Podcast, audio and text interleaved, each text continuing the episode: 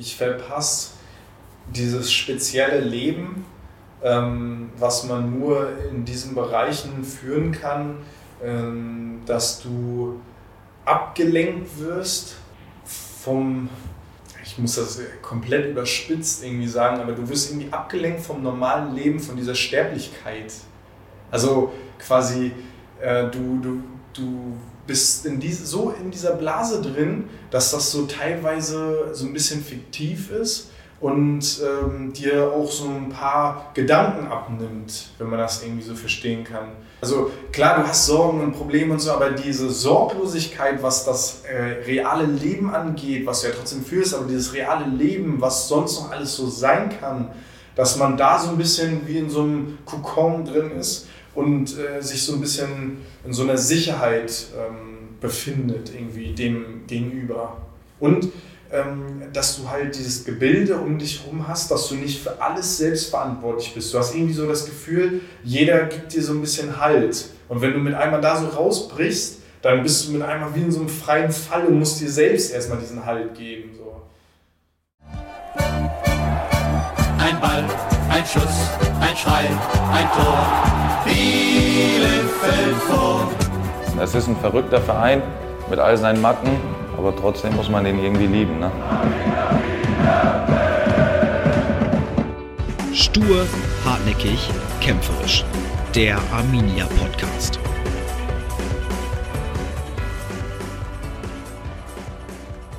Hallo und herzlich willkommen zum Arminia Podcast. Mein heutiger Gast ist Nils Quaschner.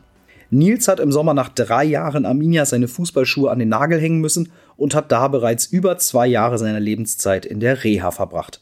Ich habe mit ihm über seine Karriere gesprochen, über Druck im Fußball und über Lebenswege, die sehr schnell einen anderen Weg einschlagen, als man manchmal so denkt. Ist ein sehr ehrliches und ein sehr offenes Gespräch geworden mit einem sehr reflektierten Menschen.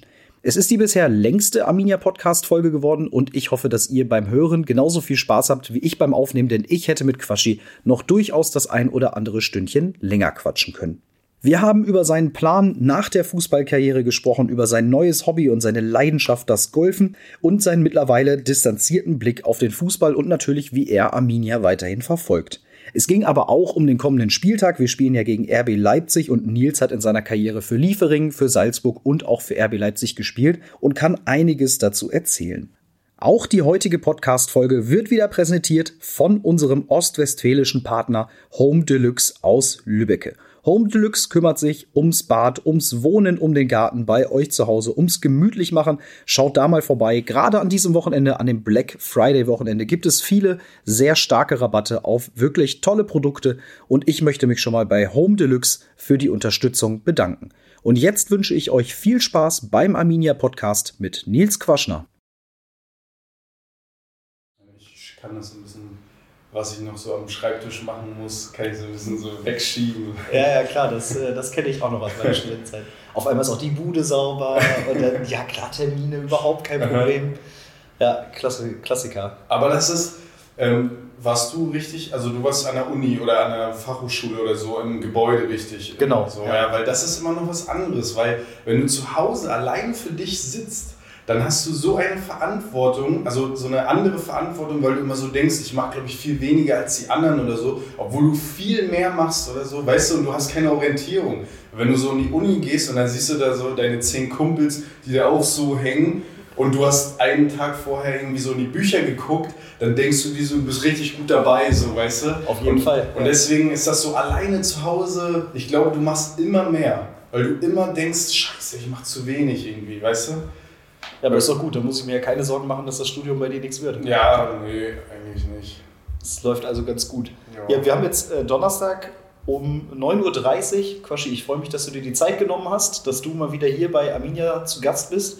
Wir sind hier in einer Bündnisloge, nennen wir das. Also wir sind hier in einer, in einer Loge, sehr gut eingerichtet. Du hast eben schon mal dich umgeguckt. ist ganz nett, ne? Du bist, glaube ich, das, das erste Mal hier, ne? Ich bin das zweite Mal hier. Ah ja, hier, okay. Genau. Ja, es, schon, es weihnachtet auch sehr. Wir haben jetzt äh, tatsächlich, also habe ich extra für dich natürlich heute ja. noch geschmückt und aufgestellt, hier den Weihnachtsbaum neben uns. Nee, ich bin echt äh, positiv überrascht, wie das hier aussieht. Alles schön mit Holz und genau nach meinem Geschmack. Schon, schon sehr schick, ne? Und ja.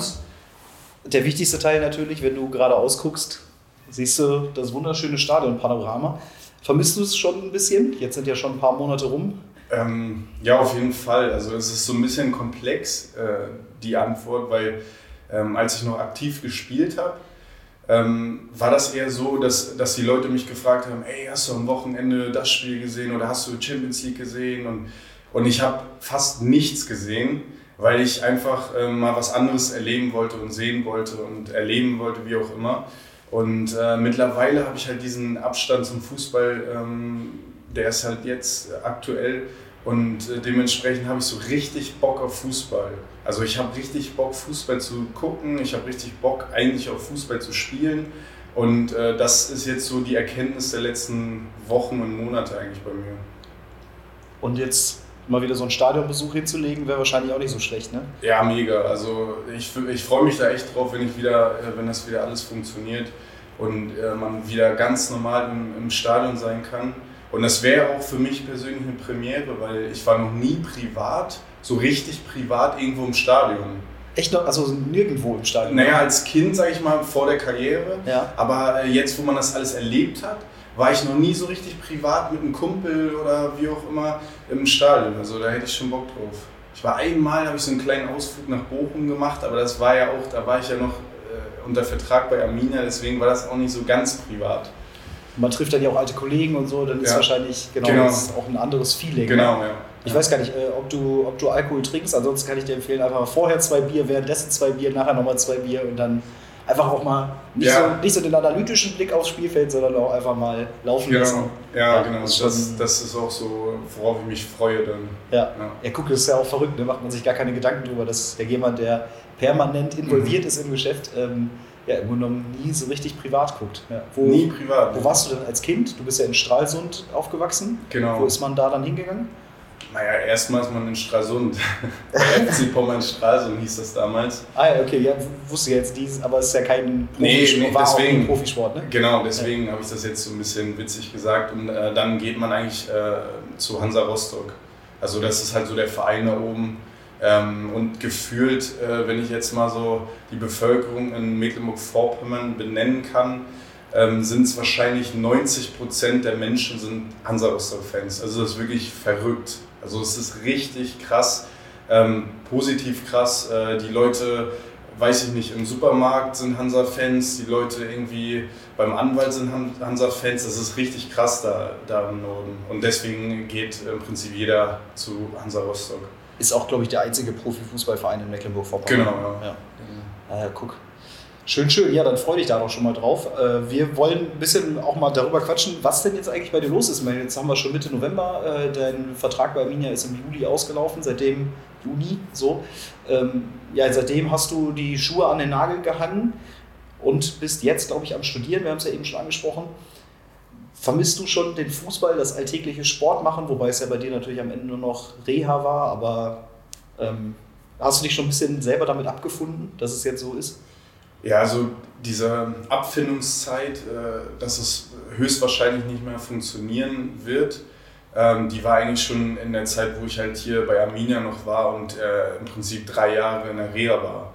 Ähm, klar, es gab immer wieder so Hoffnungsschimmer und ähm, ich wurde ja dreimal am Knie operiert. Äh, nach der ersten OP dachte ich mir, okay, alles klar, jeder wird mal operiert, jeder hat mal so eine Verletzung.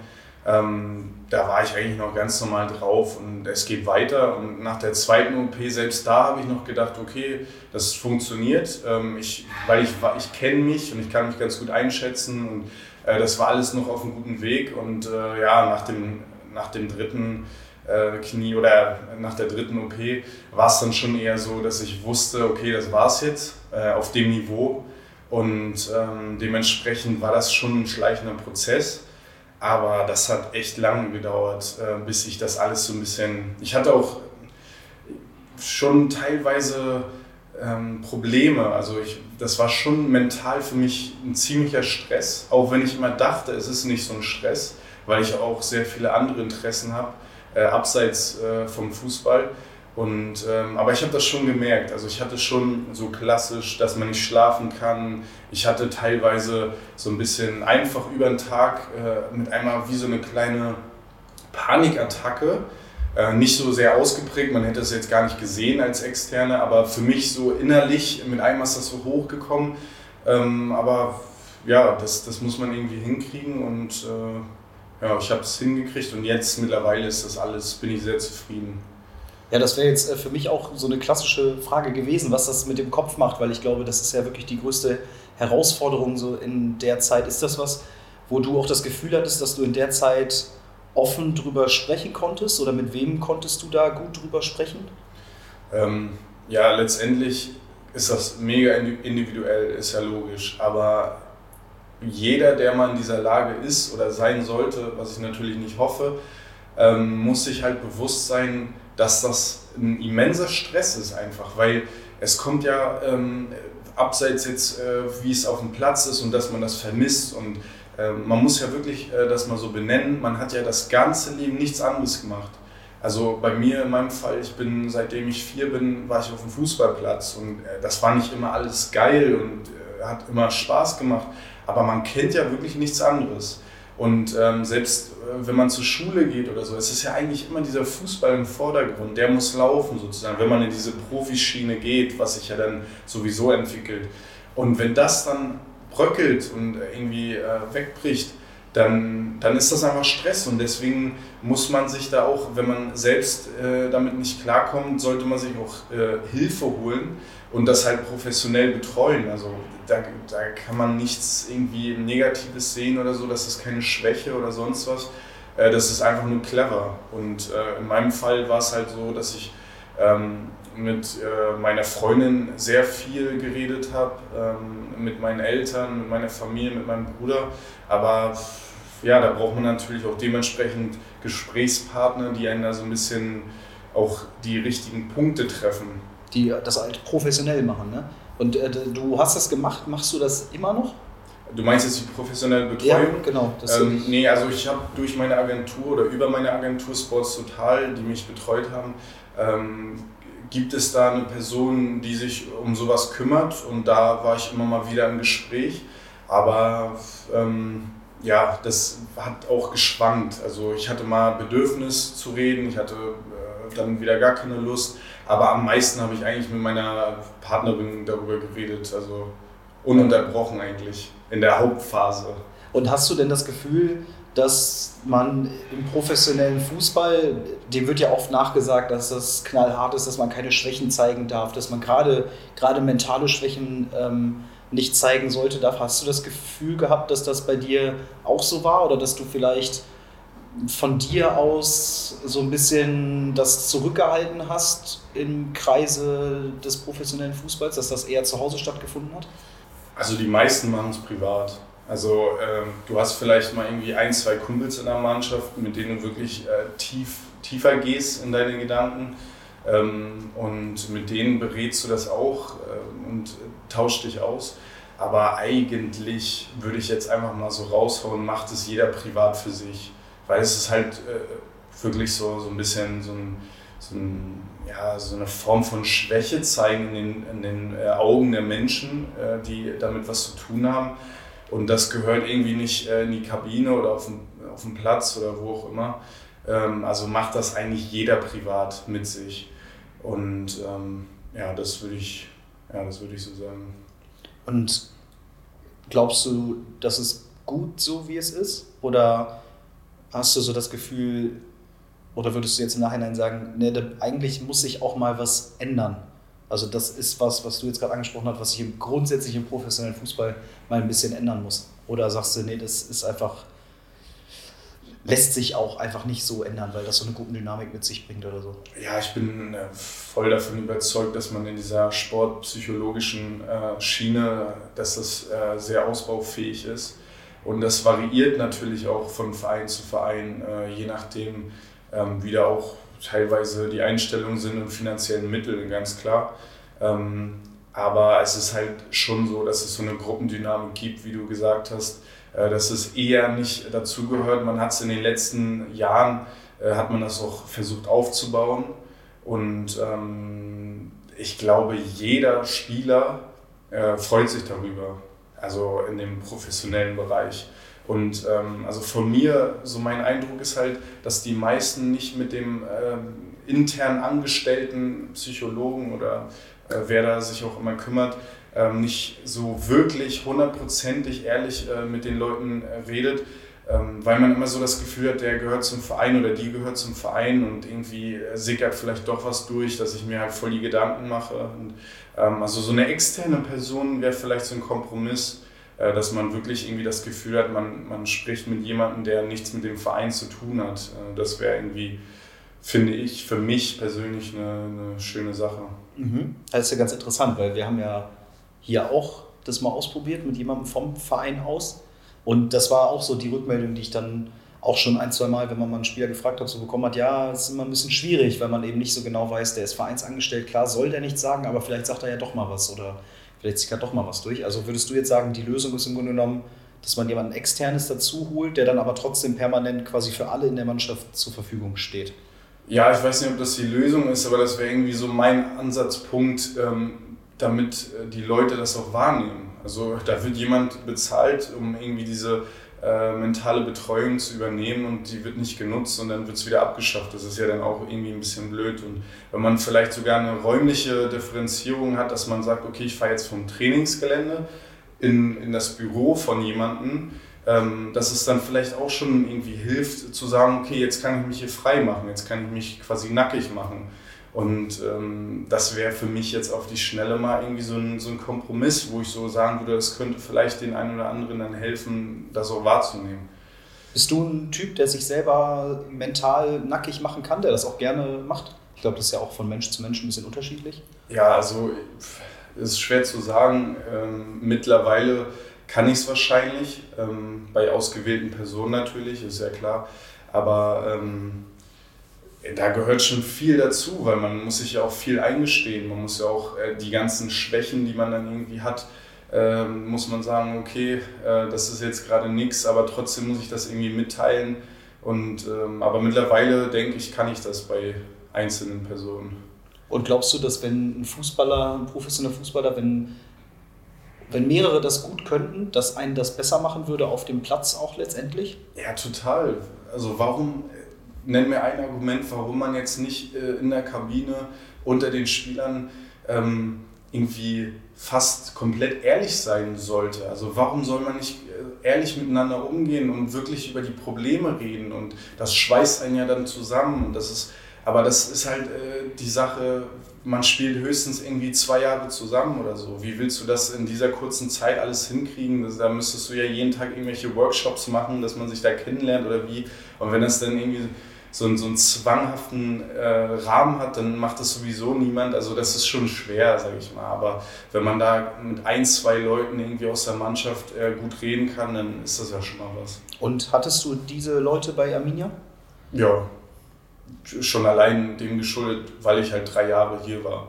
Also das Zeitliche ist ja dann auch immer. Aber ich hatte eigentlich in jeder Mannschaft meine ein, zwei Kumpels, Freunde, die dann wirklich auch Freunde waren. Und wie ist das jetzt? Gibt es die, also ich weiß, dass es die noch gibt, trotzdem gibt es die, gibt's die immer noch aus der Mannschaft. Also du, du hast ja hier auch dein soziales Umfeld Grunde genommen ja auch mit der Mannschaft aufgebaut. Also da ist dann schon immer noch ähm, viel Kontakt. Ja, auf jeden Fall. Also die Kumpels nenne ich es mal, dieser erweiterte Kreis, den sieht man immer mal wieder und vielleicht trifft man sich mal abends und isst was. Natürlich jetzt nicht äh, bei den Corona-Maßnahmen, aber ansonsten. Und ähm, ja, im Sommer zum Beispiel war ich mit dem äh, Cedric Brunner im Urlaub. Äh, wir waren in der Schweiz, äh, meine Freundin und ich haben seine Freundin und ihn besucht ähm, und sind dann noch äh, durch die Schweiz gefahren. Und das ist dann schon, sage ich mal, ein sehr freundschaftliches Verhältnis. Äh, ich denke dann immer so, wer ist mein Freund? Mein Freund ist der, den ich dann eventuell auch auf meiner Hochzeit sehen will oder einladen würde und äh, das wäre dann so die Kategorie. Ah, das ist cool, das ist eine gute Frage. Also so, so kategorisierst du das? Okay, wer ist jetzt mein Mannschaftskollege, wer ist mein Freund? Und dann gehst du kurz die Hochzeitsliste durch. So ungefähr, ja. Das finde ich voll gut. Ja, das ist äh, ja sehr gut. Guter, guter Denkansatz. Okay, ja, aber es ist doch schön zu hören, dass da noch ein paar äh, geblieben sind.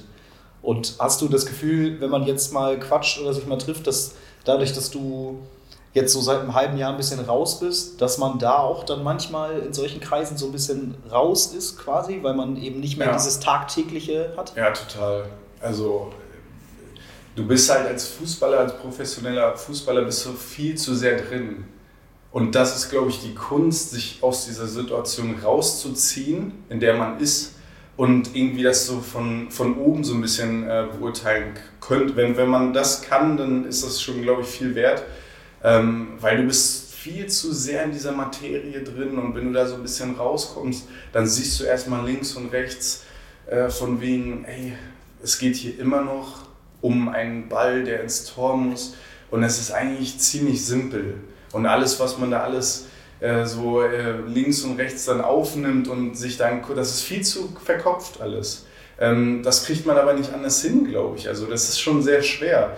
Und äh, jetzt nach der langen Zeit, äh, wo ich halt ohne Fußball bin oder auch ohne diesen Leistung, Leistungsdruck, ähm, erkenne ich erstmal, was da jetzt, was wichtig ist und was nicht wichtig ist. Und äh, man, man ähm, beschäftigt sich, glaube ich, viel zu sehr als Spieler mit unwichtigen Dingen, die einen aber als wichtig erscheinen. Und äh, das ist auch so ein, so ein Hauptproblem, aber ich weiß auch nicht, wie man das lösen sollte. Aber allein, dass du diese Erkenntnis schon gewonnen Ja. hast, und ich glaube, die Erkenntnis, also wir kennen uns ja jetzt auch schon ein bisschen, ich glaube, die Erkenntnis hattest du auch vorher schon, äh, ist ja schon sehr viel wert. Ich glaube, es gibt viele, die, ja. die das nicht, nicht für sich erkennen. Ja. Und gibt es manchmal die Situation, dass du dann sagst, da sind im Fußballgeschäft so sind so Jahre meines Lebens an mir vorbeigeflogen und ich habe das gar nicht so richtig registriert, weil ich mich nur auf meinen Job Ja. konzentriert habe? Ja, absolut. Also ich, ich war mir schon klar, dass ich in einer gewissen Blase drin bin, in dieser Leistungsblase, in dieser Fußballblase. Äh, das war mir klar, aber ich wusste nicht, wie sehr. Also ich wusste nicht, wie sehr diese Blase wirklich da ist. Und äh, ähm, jetzt im Nachhinein denke ich mir so, klar, du musst halt schon in der Jugend oder gerade in der Jugend musst du racken wie ein Schwein. Äh, du musst halt Leistung bringen und äh, das ist wahrscheinlich nicht immer ganz gesund ist, es auch, sei dahingestellt, aber äh, du musst Leistung bringen, Leistung bringen. Und ähm, du verzichtest auf vieles, du kannst aber trotzdem die Zeit genießen. Also da bin ich jetzt überzeugt von, auch als aktiver Spieler, du kannst trotzdem die Zeit genießen, auch wenn du irgendwie ein halbes, halbes Jahr wartest, bis du mal wieder spielst oder so. Oder wenn ähm, vermutlich alles gerade schlecht läuft für dich persönlich, kannst du trotzdem die Zeit genießen, weil ähm, jeder sagt immer, ah, das ist ein Privileg und das ist es ja auch tatsächlich. Und dem war ich mir auch bewusst, aber trotzdem habe ich es nicht hingekriegt, äh, die Situation so von außen zu sehen, wie ich sie jetzt sehe. Bist du jetzt dadurch, dass du so ein bisschen aus diesem Geschäft raus bist, entspannter geworden? Macht dich das im Kopf Ja. vielleicht auch entspannter? Ja, viel entspannter. Also ich bin halt schon ein Mensch, der irgendwie viel reflektiert und viel nachdenkt. Ähm, und äh, jetzt, wo ich aus dieser Leistungsschiene raus bin, äh, merke ich, dass ich Bock habe auf diese, also ich habe einen gewissen Leistungsanspruch. Also ich bin so ein Mensch, egal was ich mache, ähm, ob es jetzt beim Golfen ist oder jetzt beim Studieren oder wie auch immer, ich muss halt immer diese Leistung bringen, sonst fühle ich mich nicht wohl. Äh, das will ich jetzt so nicht unbedingt ändern. Aber ähm, ich bin schon entspannter. Also generell entspannter, weil ich, ich weiß, ich muss morgen jetzt nicht, ob- obwohl ich irgendwie Sprunggelenksprobleme habe, Schmerzen habe, äh, trotzdem morgen trainieren, anderthalb Stunden und den Tag darauf äh, auch nicht. Und wenn es mir mal nicht so gut geht, körperlich, äh, dann sage ich, okay, dann bleibe ich heute mal zu Hause oder wie auch immer. Das ist schon ähm, sehr angenehm, sage ich mal. Aber das ist dann auch wieder ein schmaler Grad, dass man dann zu, ähm, äh, wie sagt man, zu Sich zu sehr ausruht. zu sehr ausruht, genau, sich Genau. zu sehr ausruht. Ja, das wäre jetzt auch so, was, was du glaubst, was du mal für einen für einen Nach-Profifußballer wirst. Es gibt ja so, glaube ich, die Ja. zwei Arten. Ne? Einmal Ja. aber den, der hier die große Runde macht und Ja. sich von der Couch nicht mehr wegbewegt, oder die, die mit 65 noch so aussehen, als ob sie gleich wieder auf den Platz könnten. Bist du dann eher Zweiterer? Ich bin eher Zweiterer. Also ich kontrolliere, so würde ich jetzt mal so schätzen, zwei, drei Mal am Tag kontrolliere ich meinen Bauchfett, äh, ob da irgendwie schon irgendwie ein halber Zentimeter dazugekommen ist oder nicht. Äh, da bin ich ziemlich akribisch ähm, und äh, ich bin auf jeden Fall die zweite Variante. Und hat, ähm, was wir eben, was du eben schon meintest, dass du entspannter geworden bist, dass das alles ein bisschen ruhiger ist. Hat deine Freundin dir das auch mal gesagt? Hast du das auch mal von außen gespiegelt bekommen, dass sie sagte, Mensch, irgendwie, Nils, äh, im letzten halben Jahr hast du dich ganz schön verändert oder so? Ja, also in der Zeit, wo ich wirklich noch in der Reha war, diese drei Jahre oder ich sag mal die letzten zwei Jahre der Reha ähm, bis zum letzten Sommer, äh, das war eigentlich so die schlimmste Zeit für mich persönlich. Und ähm, da hat man schon gemerkt, dass es mir den einen oder anderen Tag nicht so gut ging. Und meine, jetzt sagt meine Freundin, ich bin froh, dass wir das halt durchhaben und ähm, das gehört dazu auch. Aber ähm, das ist jetzt alles deutlich angenehmer. Also weil alles geklärt ist. Mhm. So, ich ich habe einen Plan jetzt, wie es weitergeht. Und vorher habe ich mir halt immer Gedanken gemacht, was, was mache ich denn? Was, was kann ich überhaupt? Alles bricht weg. Äh, wie soll ich das jetzt weiter irgendwie stemmen? Und ähm, hatte dann irgendwie so ein bisschen Ängste, dass das mir alles so aus den Händen gleitet. Und äh, das habe ich jetzt nicht mehr. Und deswegen, ja, denkt sich meine Freundin wahrscheinlich, dass es jetzt alles angenehmer ist mit mir. Trotzdem will ich noch mal ganz kurz auf diese Reha-Zeit zurückkommen, weil das, glaube ich, was ist, was man sich als, als Fußballfan von außen sehr schwer vorstellen kann, wie das abläuft, ähm, wie man sich vielleicht auch in der Zeit fühlt.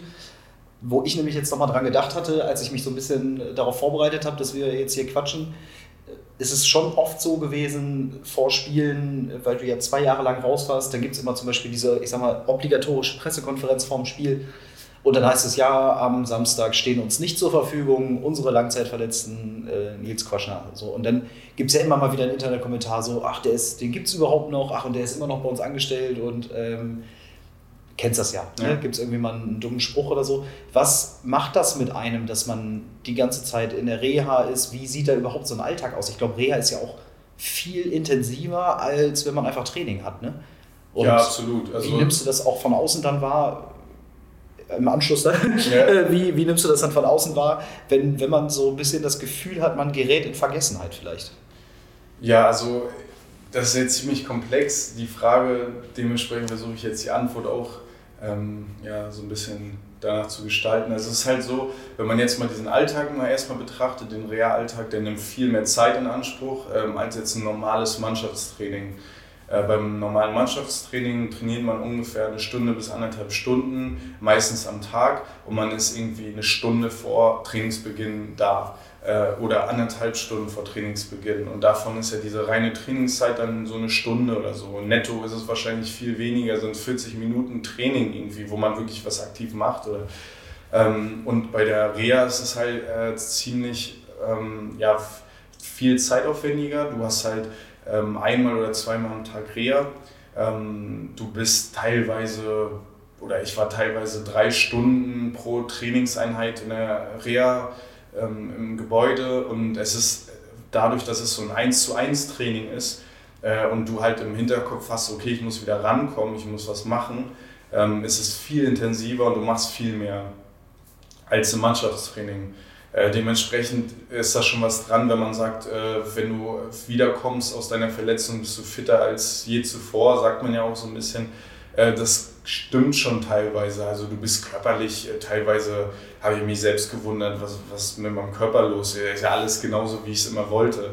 Und äh, trotzdem kannst du dieses Fußballerische, äh, diese Ausdauer nicht simulieren. Also du kannst laufen gehen, wie du willst, du kannst es nicht simulieren, diese ganzen Start-Stopp- äh, Situationen, ähm, lange Sprints, kurze Sprints, das kannst du nicht simulieren, das, das muss man auf jeden Fall dann auch wieder auf dem Platz ähm, trainieren, aber äh, ansonsten ist es ziemlich zeitaufwendig, diese Reha-Maßnahme. Und äh, du musst auch jeden Tag irgendwie aufs Neue dich motivieren, obwohl du überall Muskelkater hast und gar nicht mehr kannst im Prinzip. Also es ist schon intensiv. Und wenn du dann kein Erfolgserlebnis hast, wie es halt in meinem Fall war, dann ist es halt auch mega frustrierend, also ist ja klar. Ähm, das war eigentlich die größte Schwierigkeit dabei.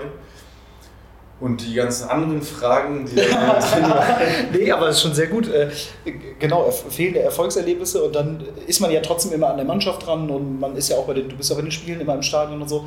Und trotzdem, also ist, ist jetzt vielleicht auch nur meine Wahrnehmung, äh, die, die vielleicht bei dir gar nicht rankommt, weil ich halt einfach auch für die Social Media Kanäle zuständig bin und immer viel mitkriege, was, was geschrieben mhm. wird in Foren und unter unsere Beiträge und so, ähm, hatte ich trotzdem oft das Gefühl, dass Menschen vergessen, dass es dich auch gibt, dass du auch zu dieser Mannschaft dazugehörst. Hast du manchmal auch dieses Gefühl gehabt, wenn man, weil du ja echt wirklich ewig lang raus warst, ähm, dass das manchmal bei dir auch so angekommen ist? Naja, man ist ja, ich war zu dem Zeitpunkt, wo die Verletzungen anfingen, war ich, äh, glaube ich, 23 ähm, und hatte auch, sage ich mal, einiges schon durchgemacht im Fußball, auch wenn das jetzt noch nicht so das Riesenalter war. Aber damals schon in Rostock habe ich einiges durchgemacht. Dann war ich mit einmal in Salzburg, dann war ich mit einmal in Leipzig, dann war ich in Bochum und hier. Äh, ich habe schon viel mitgekriegt und äh, dass man halt dieses Gefühl äh, von Austauschbarkeit oder so hat, das ist ja gegeben. Also das ist ja kein Geheimnis, dass man jetzt als Spieler ja mehr oder weniger eine Aktie ist oder eine Ware. Und ähm, muss, also muss man ja wirklich mal so ganz. Und du sagst das aber sehr trocken.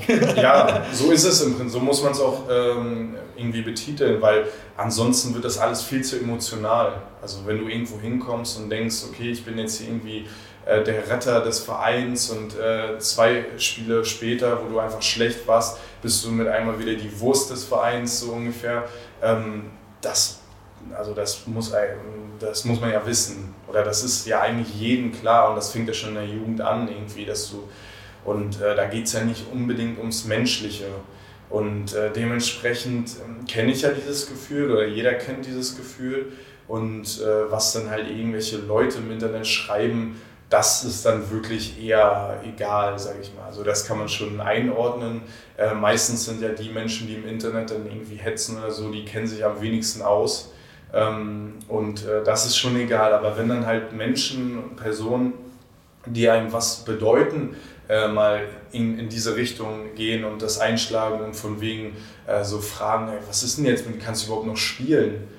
Dann denkst du dir so, hä, warum soll ich nicht mehr, Warum denn? Weil ich habe ja die Situation, die, ich habe ja tagtäglich, bin ja dabei und versuche das ja zu ändern. Deswegen ist es ja für mich ganz aktuell. Aber ich kann es natürlich auch niemandem verübeln, äh, der irgendwie Arminia-Fan ist und mich noch nie gesehen hat, äh, zu fragen, wer ich überhaupt bin. Und das ist ja ganz klar. Also, das, äh, war schon komisch, oder? Ja, auf jeden Fall. Das war sehr speziell. Ähm, und dementsprechend ja, ist das kein, kein Wunderding, dass Leute dann sowas fragen. Aber trotzdem, ja, trotzdem. Ja, ein angenehmes Gefühl ist es jetzt nicht genau. unbedingt, genau. ja. Also angenehm ist es jetzt nicht. Jetzt, äh, du merkst schon, ich, ich drücke so ein bisschen auf diese psychologische Schiene die ganze mhm. Zeit, weil es einfach, äh, also ich finde es einfach wahnsinnig interessant und gerade wenn du frisch raus bist, ähm, jetzt auch so ein bisschen aus dem Fußball, finde ich, ist es auch einfach spannend. Wir haben uns mal unterhalten von einem halben Jahr, da hast du mir erzählt, dass du auch zusammen mit deiner Freundin ja noch ein bisschen was vorhattest im Fußball, dass du gerne zum Beispiel mal im Herbst deiner Karriere in den USA oder in Australien gespielt hättest, ähm, dass du ja auch, ja, wie du schon gesagt hast, dein ganzes Leben im Fußball stattfindet und ja eben auch deine zukünftigen Pläne im Fußball stattfinden. Wie schwer ist es, das zu akzeptieren, dass das jetzt irgendwie nicht mehr kommt?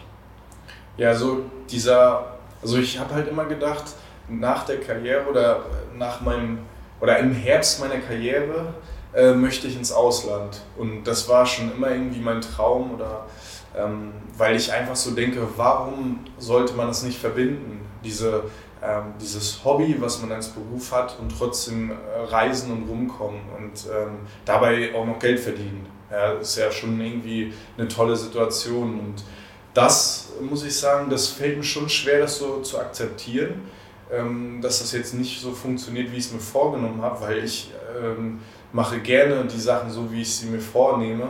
Und, ähm, aber jetzt so im Nachhinein oder jetzt nach der aktiven Karriere denke ich mir halt auch so, man kann ja auch hinter den Kulissen im Fußball arbeiten. Und ähm, was ich aber immer verneint habe eher, äh, dass ich nach der aktiven Karriere trotzdem irgendwie so im Fußball unbedingt bleiben will, weil ich halt immer äh, andere Interessen auch hatte.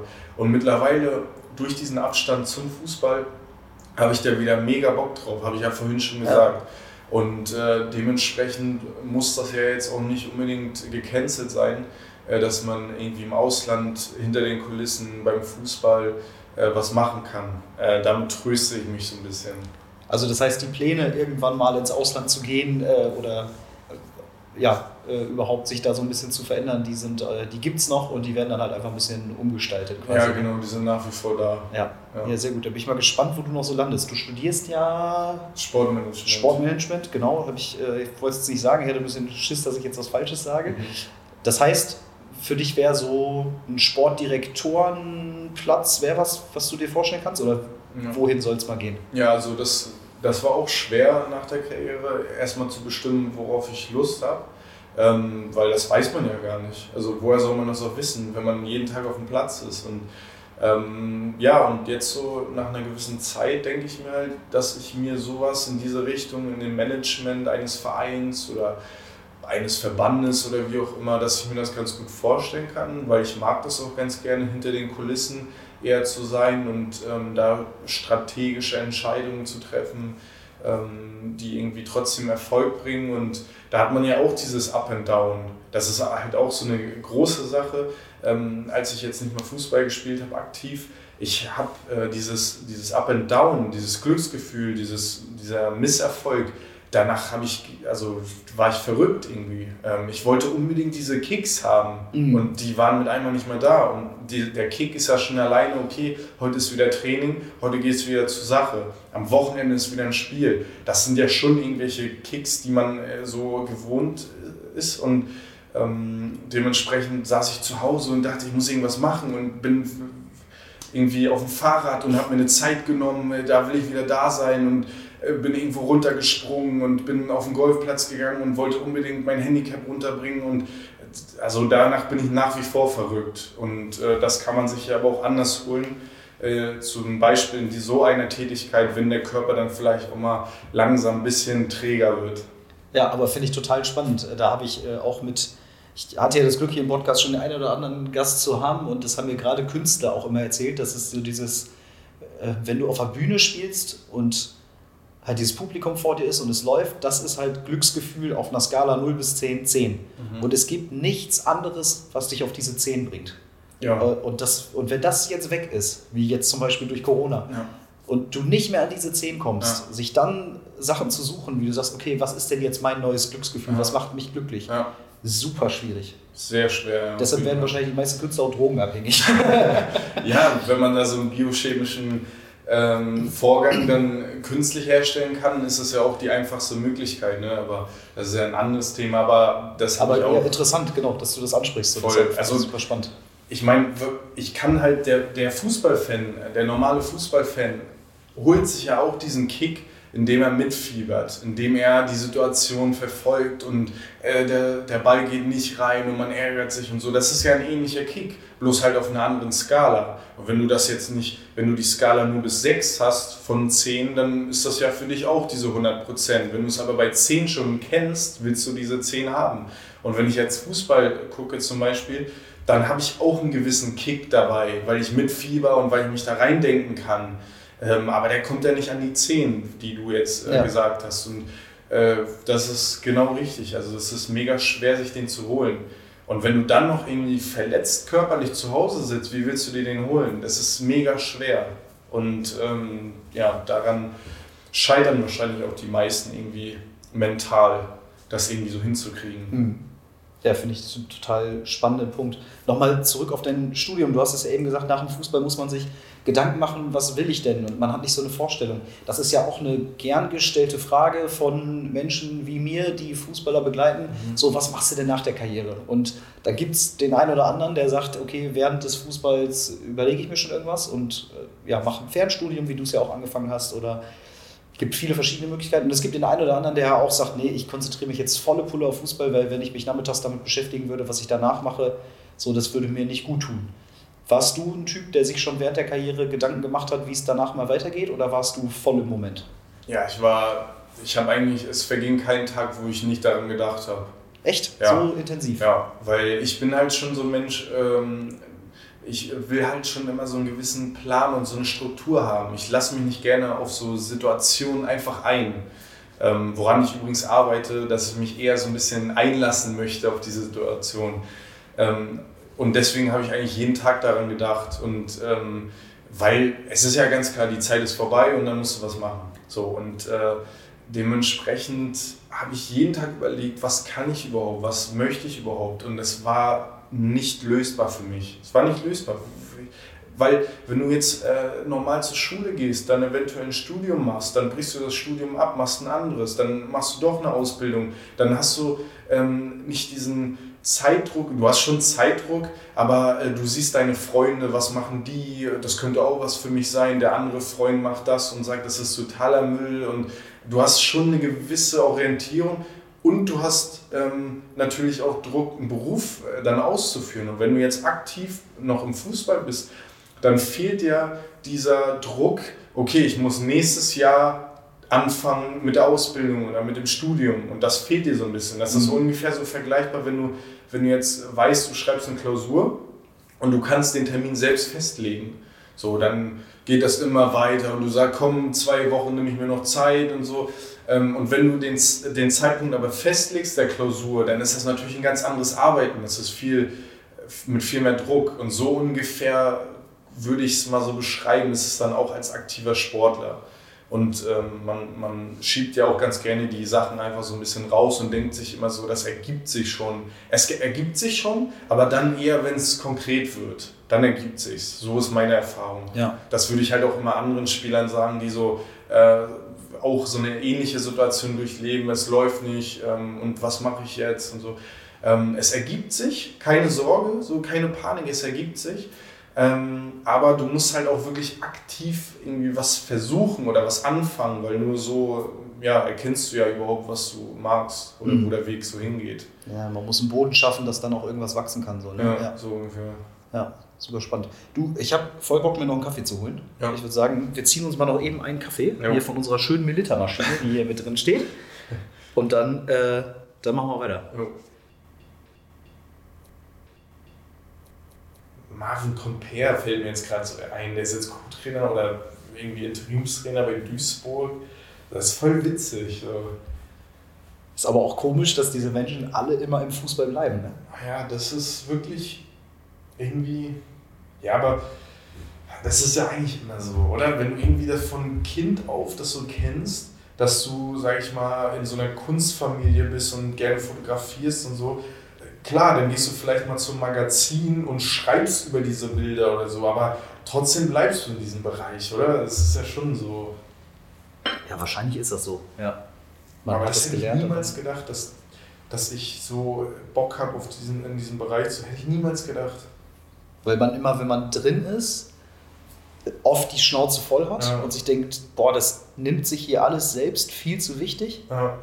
Wenn du dann aber raus bist, ja. oder ich meine, ich bin jetzt in meinem Leben auch noch nie so richtig, also hier noch nicht so richtig raus gewesen, aber mhm. wenn man mal ein bisschen Abstand gewinnt und sich dann auch mal bewusst macht, was sind denn die Alternativen, ja, genau. die es gibt. Genau. Und dann kommst du wieder darauf, du so ganz ehrlich, dann lieber die, die sich ein bisschen zu wichtig nehmen, als ja. dass ich was mache, wo ich das Gefühl habe, es ist völlig egal, ja. was ich hier mache. Ja, das ist, das, ist ein, das ist ein guter Punkt mit den Alternativen. Man denkt immer so, nur aus der Sammlung an ähm, irgendwie potenziellen Alternativen denkt man so, boah, das ist so mega viel. Aber wenn du das wirklich mal so aufgreifst und denkst, nee, da auch nicht hin, da auch nicht hin, so, so ist das schon. Dass man immer so denkt, boah, das so, die Welt hat so viel noch äh, irgendwie zu geben und sonst was. Ich habe mir auch immer so gesagt, wenn Fußball vorbei ist, dann wandere ich aus und mache irgendwie ein Startup mit sonst was und so. Und wenn man sich damit beschäftigt, dann denkst du dir so, ja, geht geht so. Doch nicht so geil. Ne? Ja. ja. Bevor wir weiter machen äh, mit, mit unserem kleinen, hier jetzt heute den Psychologie-Podcast, ja, das war äh, so. äh, mal was anderes, gehen wir noch über zu unserem neuen Partner. Wir haben einen neuen Partner rund ums Wohnen, Home Deluxe heißen die, die kommen aus Lübeck in Ostwestfalen. Da arbeiten sehr viele Arminia-Fans, deshalb haben wir die jetzt hier als Podcast-Partner. Ich freue mich sehr, dass die uns diese Saison unterstützen. Und bei Home Deluxe könnt ihr euch zu Hause alles einrichten rund ums Wohnen. Das geht vom Wohnzimmer bis zur Küche, bis zum Wintergarten, aber auch die bisschen größeren Sachen. Da kann man eine ganze Terrasse zu Hause fertig machen. Da kann man es sich richtig schön zu Hause machen. Home Deluxe aus Lübeck, schaut da mal vorbei. Die haben alles dabei. Und Quaschi, Wohnen jetzt vielleicht ein Thema, seitdem du nicht mehr so viel Fußball spielst. Hast du dich schon mit deinem Zuhause ein bisschen mehr auseinandergesetzt? Total. Also ähm, sehr viel Zeit und Energie reingesteckt irgendwie in die Wohnung, weil man ja auch durch Corona jetzt viel zu Hause ist. Äh, ich muss aber auch dazu sagen, dass meine Freundin da äh, ja, sehr engagiert ist und äh, auch guten Geschmack beweist. Ähm, dementsprechend bin ich da eher so in den Hintergrund jetzt geraten. Und dann die Klassiker, gerade in der Corona-Zeit, äh, glaube ich, kennt jeder, man beschäftigt sich mehr mit zu Hause. Was war die letzte Sache, die ihr für zu Hause gekauft habt, die totaler Quatsch war? Der klassische Fehlkauf? Der Klasse, der das ist ja hier wie bei gemischtes Hack jetzt. Ja, habe ich vielleicht geklaut. ähm, der größte Fehlkauf, ähm, oder der letzte. Ähm, wir haben, ich weiß, also ich würde es als Fehlkauf bezeichnen. Wir haben ähm, neues Geschirr gekauft. Ähm, damals oder im Urlaub in der Schweiz. Ähm, mussten wir unbedingt haben. Ja, war im Sale auch, äh, ganz tolle Marke, alles super.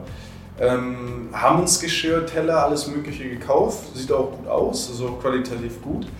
Und daraufhin haben wir aber nochmal Tassen gekauft, passend. Und diese Tassen wurden in einem völligen Rausch irgendwie zugelegt im Internet, gar nicht so richtig drauf geachtet. Und die haben eine Größe, die sind ein bisschen größer als Espresso-Tassen und kleiner als normale Tassen. Dementsprechend weiß man gar nicht, was man da reinmachen. Also du kannst da zum Beispiel einen Kaffee reinmachen, der so mit zwei Stücken weg ist, aber kein Espresso, weil dann ist die Tasse wieder zu groß. Und ich würde das als absoluten Fehlkauf einschätzen, weil wir jetzt wieder in der Situation sind, dass wir neue Tassen gekauft haben. Äh, deswegen hätten wir uns das sparen können, die tollen, überaus mega Tassen zu bestellen. Die bestimmt auch dann nicht billig waren. Richtig, ja. ja. Genau. Und, und was, war, was hat sich so richtig gelohnt? Habt ihr euch vielleicht auch jetzt in der Corona-Zeit oder so irgendwas zugelegt, wo du sagst, ey, dass ich das nicht schon vorher geholt habe, das benutze ich jetzt täglich? Boah, eigentlich ziemlich viele Sachen. Also ziemlich viele Sachen, wo ich jetzt im Nachhinein so sage, okay, das ist echt praktisch oder wie auch immer.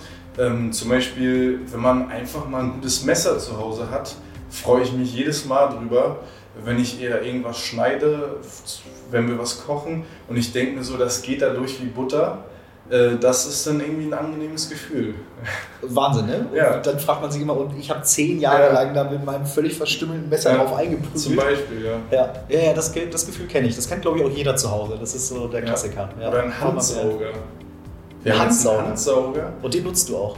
Den nutze ich sehr gerne, weil ich mag es nicht so, nicht so gerne, wenn ich immer wieder zwischendurch äh, so einen nassen Lappen in die Hand nehme und dann ist das immer so nass alles und dann gehe ich da ganz schnell mal mit einem Handsauger drüber und die Krümel sind auch weg. Ja, ja, ja. Das ist irgendwie angenehm. Ja. Also Haushaltstipps von Nils Quaschner. Äh, von den Tassen Abstand lassen, aber ein Handsauger. Äh, das ist es auf jeden Fall. Ja, und wer sich sonst noch zu Hause das Ganze schön machen will, der sollte mal bei Home Deluxe vorbeischauen. Gibt es online home-deluxe-gmbh.de. Gibt es aber auch bei sehr vielen Vertriebspartnern, zum Beispiel dem Hornbachmarkt, zum Beispiel bei eBay, zum Beispiel bei Amazon. Also auch da findet ihr die hochwertigen und oft auch sehr günstigen Produkt, äh, Produkte von Home Deluxe. Schaut mal vorbei, habe ich auch schon gemacht, kann ich absolut empfehlen. Wie gesagt, große Arminia-Fans hier aus Ostwestfalen. Und ich freue mich, dass die uns in dieser Saison in unserem Podcast unterstützen.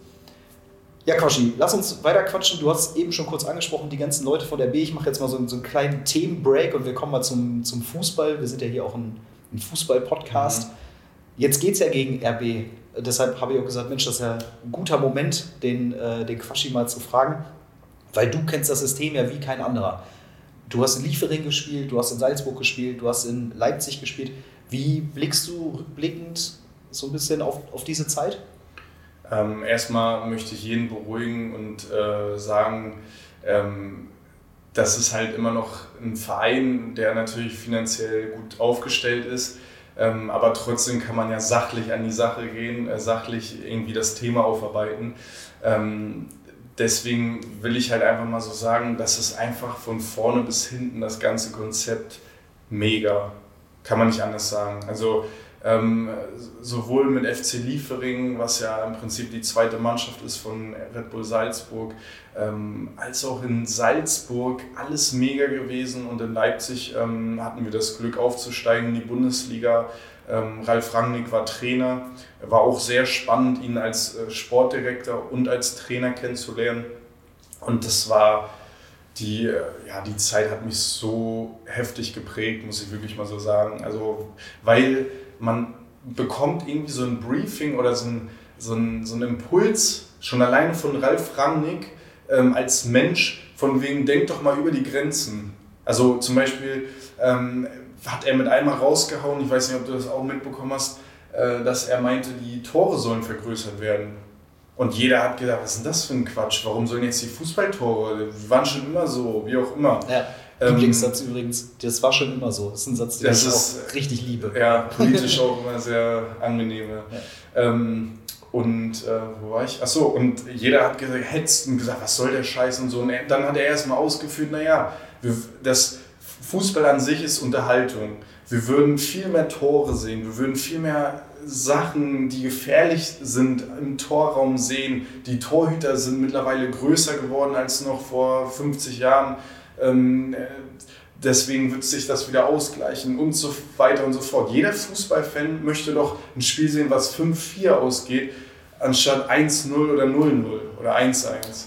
Und ähm, dieser Impuls irgendwie, der hat mich sehr inspiriert immer als Spieler, immer über diese Grenzen zu denken. Liefering ist auch ein Beispiel.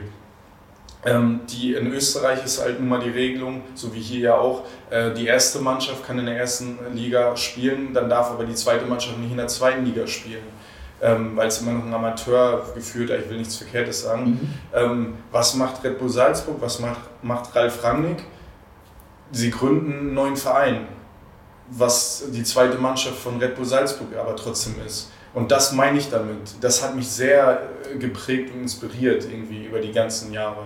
Oder eine lustige Geschichte, wir waren auf einem Trainingsplatz ähm, und der Ralf Rangnick wollte was zeigen, taktisch. Und wir haben uns irgendwie zu 25 auf so ein Laptop-Display irgendwie so rübergebeugt. Keiner konnte was sehen, es war Sommer, es, man hat nichts gesehen. Und er hat sich fürchterlich darüber aufgeregt, ähm, dass man das nicht richtig zeigen kann. Nächsten Tag, äh, 11 Uhr Training gehabt, standen mit einmal ein Outdoor-Flatscreen-Gerät auf dem Trainingsplatz und wir konnten uns alles angucken. So, und das meine ich damit. Mhm. Immer dieses progressive Weiterdenken, das hat mich sehr geprägt.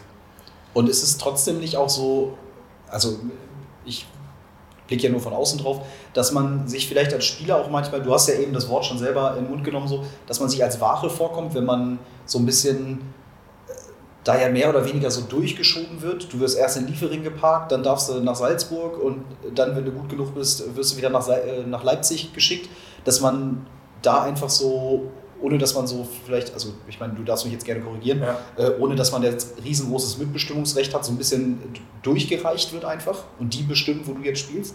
Nee, das hatte ich gar nicht das Gefühl. Also ganz ehrlich, das hatte ich gar nicht, weil ähm, die Gespräche sind ja immer de dementsprechend, sag ich mal, der Ralf Rangnick sagt jetzt zu mir, du äh, Nils, ich weiß, hört sich jetzt nicht äh, super mega an, aber ich möchte dir mal einen Weg aufzeigen. Äh, du könntest jetzt zu FC Liefering gehen, also die zweite Mannschaft äh, inoffiziell. Ähm, wenn du es gut machst, können wir entscheiden, geht es weiter in die erste Mannschaft, geht es zurück nach Leipzig, geht es zwei Jahre hoch dann in die erste Mannschaft und dann drei Jahre nach Leipzig. Äh, Das hast du auch selbst so ein bisschen in der Hand. Du musst Leistung bringen, ähm, sonst kommst du ja sowieso nicht dahin und wirst in Anführungszeichen durchgereicht, weil das machst du ja nur, wenn du Leistung bringst. Und das ist irgendwie immer so dein Ziel, durchgereicht zu werden, wenn man das jetzt mal so Mhm. ähm, benennen möchte. Und äh, das hatte ich überhaupt nicht. Ich konnte immer auswählen. Ich, als ich bei Liefering dann war, äh, wurde ich gefragt, ob ich in die erste Mannschaft von Salzburg möchte oder wie ich mir das vorstelle. Und ich konnte das immer mitbestimmen. Und ich hatte sogar eine Situation, ich weiß gar nicht, ob du es weißt, ich bin von der ersten Mannschaft von Salzburg im Winter zu Leipzig gewechselt. Damals noch unter ähm, Alexander Zorniger. Heißt du überhaupt Alexander? Ja. Herr Zorniger. Und ähm, Auch wurde gesiezt. ja, also logischerweise. Und ähm, dann war ich in äh, Leipzig und habe da mittrainiert zwei Wochen. Wir waren im Trainingslager in Katar und im Trainingslager kam mit einmal halt ähm, diese Regel von der FIFA, vom DFB, dass ich nicht wechseln darf, weil ich quasi für drei Vereine spiele, für FC Liefering, äh, Salzburg und Leipzig, was aber viele andere Spieler auch schon vorgemacht haben. Ähm, aber das ist ja erstmal egal. Und dann bin ich im Trainingslager, von wo beide Mannschaften gerade waren, Salzburg und Leipzig, bin ich aus dem Hotel von Leipzig, wo ich gerade hingewechselt bin, mit meiner Tasche äh, rübergegangen, irgendwie 500 Meter zum anderen Hotel und war mit einmal wieder in Salzburg in der Mannschaft. So, das war sehr äh, kurios, diese ganze Geschichte. Aber trotzdem hatte ich nie das Gefühl, dass ich da irgendwie so durchgereicht werde oder so, überhaupt nicht eher, es ist, sind eher alles so Wege und Chancen, die man da so sieht. Weil ob man jetzt in Salzburg spielt oder in Leipzig, das ist ja beides sehr attraktiv als Spieler. Ja gut, aber trotzdem musst du halt ja auch als Mensch dann deinen Lebensmittelpunkt ja. von Leipzig. Ja, klar. Aber das hast du so auch. Du bist ja auch ja. so gezwungen, wenn du jetzt in Bielefeld einen auslaufenden Vertrag hast und du kriegst jetzt ein Angebot von Sandhausen zum Beispiel, dann bist du gezwungen, dahin zu gehen. Oder du hörst auch mit Fußball so einfach mhm. salopp ja, gesagt. Ja, ja. Dementsprechend bist du ja immer gezwungen. Und in, der, in dem System hast du sogar noch mehr Mitspracherecht, weil du mehr Optionen hast innerhalb zu wechseln. Mhm. Aber es sind trotzdem getrennte Sparten, sage ich mal. Gerade jetzt, wo Rangnick nicht mehr beides betreut. Und das ist schon jetzt, hat sich so ein bisschen ähm, abgekapselt voneinander. Kannst du trotzdem auch verstehen, auch wenn man jetzt in dem System selber dann drin ist, dass Menschen von außen das sehr kritisieren? Also auch nicht jetzt mal gar nicht unabhängig davon, dass es äh, dass einfach so ein bisschen dieser Traditionsgedanke fehlt und die, die, der, der Fan-Grundgedanke, sondern auch, dass dieses System, es werden ja Regeln aufgemacht. Also es gibt ja Gründe, warum diese Regeln aufgemacht werden, dass eine Mannschaft nicht, eine zweite Mannschaft nicht in eine zweite Liga mhm. kommen darf und sowas.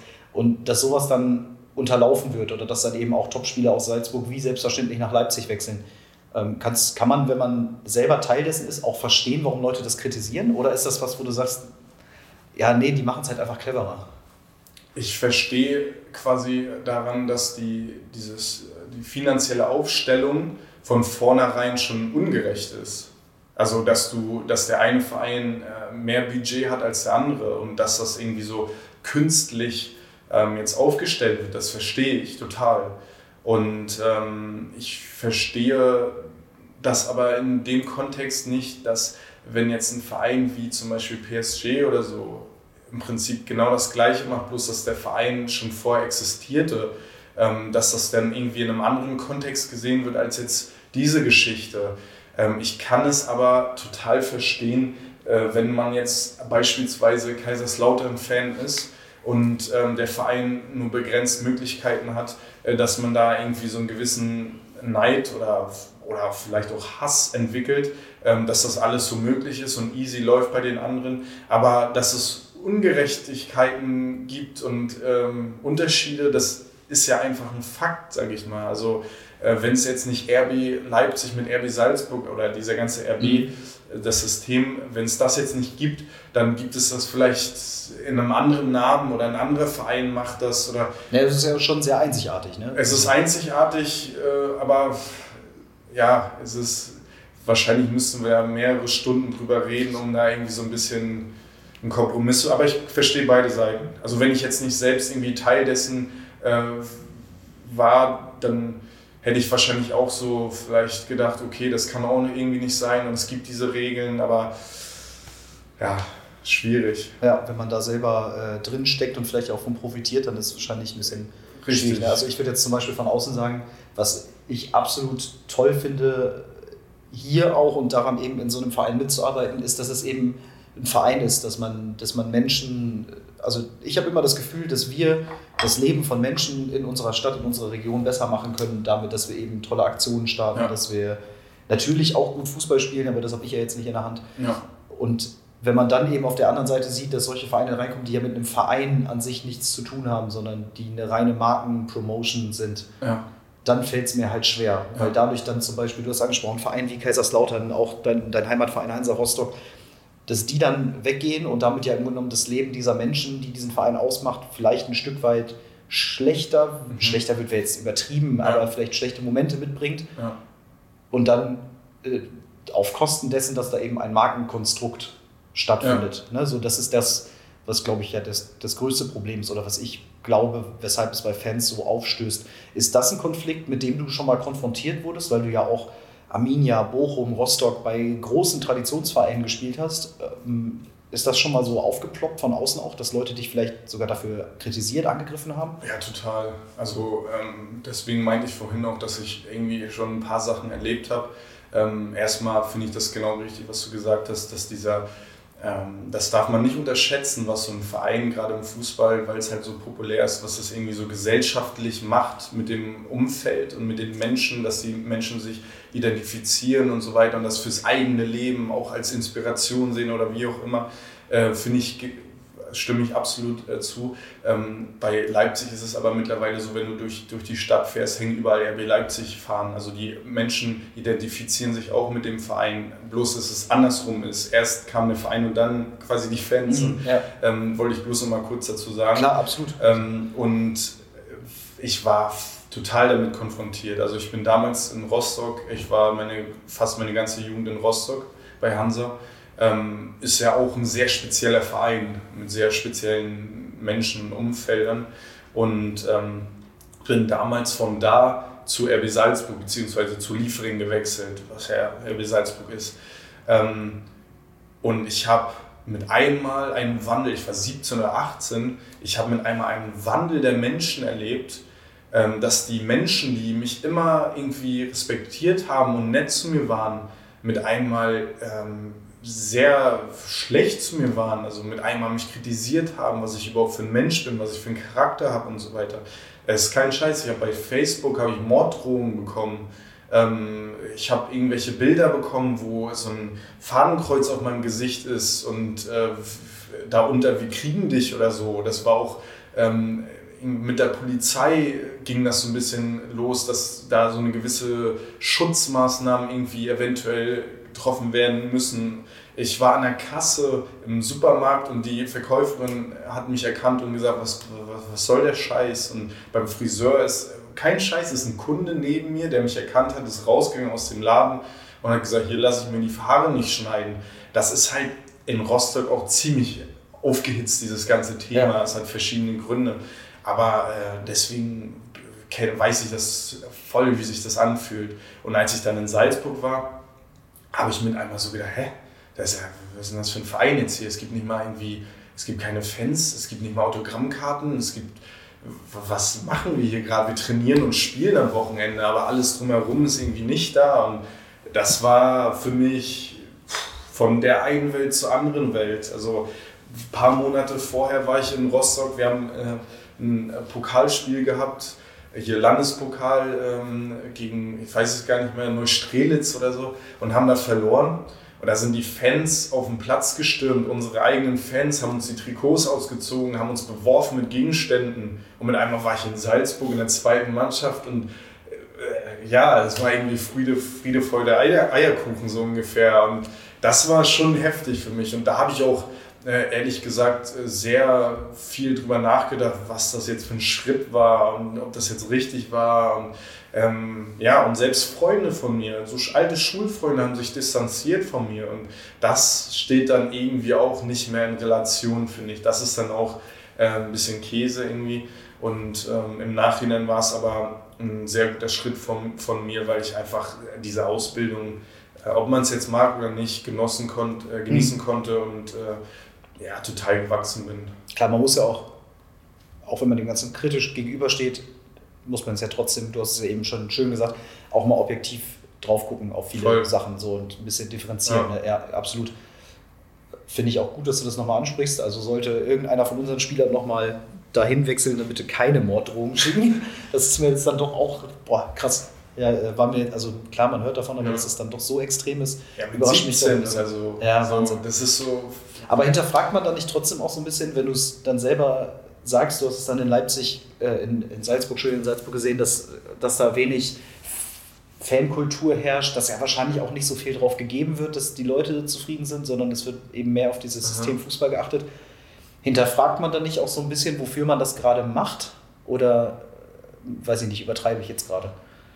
Ja, es geht halt einher, dass die Menschen ins Stadion gehen und sich damit identifizieren, äh, dieses gesellschaftliche Ding, aber letztendlich ähm, bist du irgendwie trotzdem Fußballer.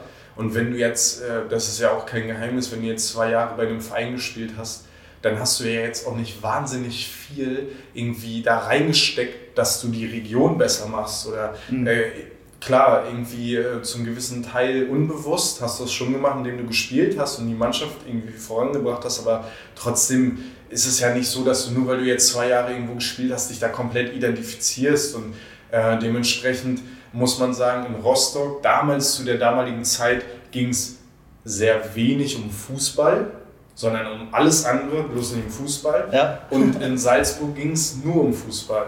So, und Salzburg und Leipzig sind auch nochmal ganz getrennte Sachen. Also in Österreich ist Fußball sowieso nicht so populär wie in Deutschland. Viele äh, Skifans und Wintersportfans und es ist alles ein ganz anderer Schlag an Menschen irgendwie. Ähm, und in Leipzig ist es, wie ich es vorhin gesagt habe, ich bin immer mal wieder in Leipzig, ähm, sieht man überall Fans und RB-Sticker auf den Autos und sowas alles. Ähm, dementsprechend muss man das auch nochmal differenziert betrachten, finde ich. Ja, ich glaube, was den Leuten bestimmt, was gut für diese Stadt ist, ist, dass es einen Profifußballverein gibt, dass die Leute was haben, wie du es schon gesagt hast, mit denen sie sich identifizieren können. Das findet ja auch statt. Ähm, ja, die Art und Weise, was da für ein Fußballverein jetzt ist, das würde ich dann halt hinterfragen. Aber ähm, ja, ich kann auf jeden Fall diesen, diesen Grundgedanken verstehen. Wir haben ja schon mal gegen dich gespielt im Leipzig-Trikot. Wir haben ja einmal gegen Leipzig gespielt. Mhm. Da warst du äh, bei, bei RB. Kannst du dich noch daran erinnern? Ich kann mich sehr gut daran erinnern, weil ich in der Nachspielzeit, letzte Minute oder so, weil ich da gegen die Latte geschossen habe. Ja, ich habe es mir gestern nochmal angeguckt. Deswegen ja. weiß ich es auch. Ja, genau. Du hast in der 94. oder so hast du nochmal richtig schön einen an die Latte gesetzt. Aha. Ja, das, da, da kann ich mich noch mega dran erinnern, weil äh, ich wollte den, glaube ich, rechts unten flach schießen und habe den, glaube ich, links oben gegen die Latte geschossen oder so. Boah, das habe ich jetzt so genau ja, nicht mehr vor Augen. Das weiß ich noch, das, da habe ich auch sehr lange drüber nachgedacht, wie das passieren konnte. äh, aber ja, geht so schnell. Ja.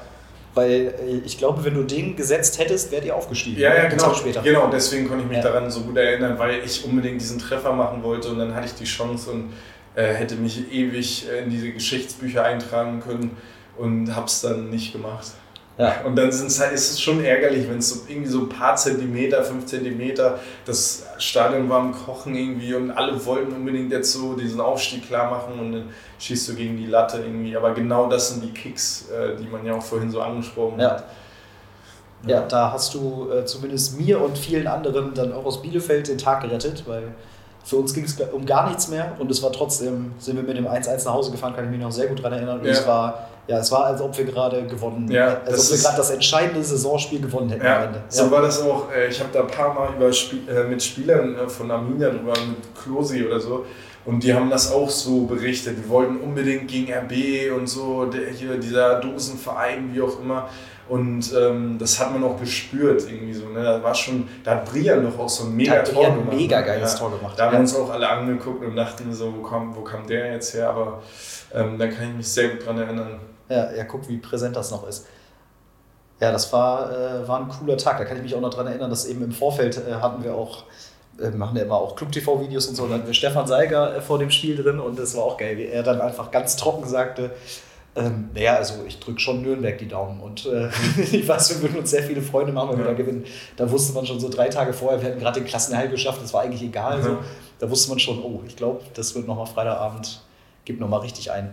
Jetzt geht es wieder gegen RB. Du hast damals, oder ich habe nachgeguckt, es sind aus dieser Truppe, die da gespielt hat, immer noch sechs Spieler, die jetzt in Leipzig spielen, die im Champions League Halbfinale standen mhm. letztes Jahr. Ist das was, was für dich damals schon absehbar war? Naja, man wusste, dass da eine Perspektive auf jeden Fall da ist. Ähm, dass es so schnell dann ging, hätte ich auch nicht gedacht weil ähm, wir sind ja gerade mal, wo ich noch da war, in die Bundesliga aufgestiegen und dann war ja sofort eine mega Saison von Leipzig. Äh, ich weiß gar nicht mehr, sofort dritter oder vierter Platz irgendwie am Ende und ähm, international gespielt. Also das hätte ich nicht gedacht. Aber ja, so viel Wissen und Erfahrung, wie da im Verein steckt, ähm, war das irgendwie klar, dass das äh, kurz- oder langfristig dann irgendwie so kommt. Aber ich wundere mich auch immer, wie viele Spieler dann tatsächlich da noch spielen. Ich meine, damals Forsbeck zum Beispiel, der ist mit mir zusammen dahin gewechselt in die zweite Liga. So, das ist schon heftig. Also was, was man da auch in diese Spieler, was man da gesehen hat in den Spielern, was für ein Potenzial und wie man denen vertraut hat und wie man die einfach mal ähm, machen lassen hat, das ist schon beeindruckend, finde ich. Wobei man natürlich auch damals schon sagen musste, da wurde ja auch der ein oder andere Spieler hingekommen geholt, ja. der natürlich offensichtlich keine Zweitliga-Qualität hatte. Das stimmt, ja, das muss man fairerweise sagen. Das habe ich jetzt ein bisschen außer Acht gelassen. Ja. Und haben die in dir auch einen Champions League-Halbfinalspieler gesehen?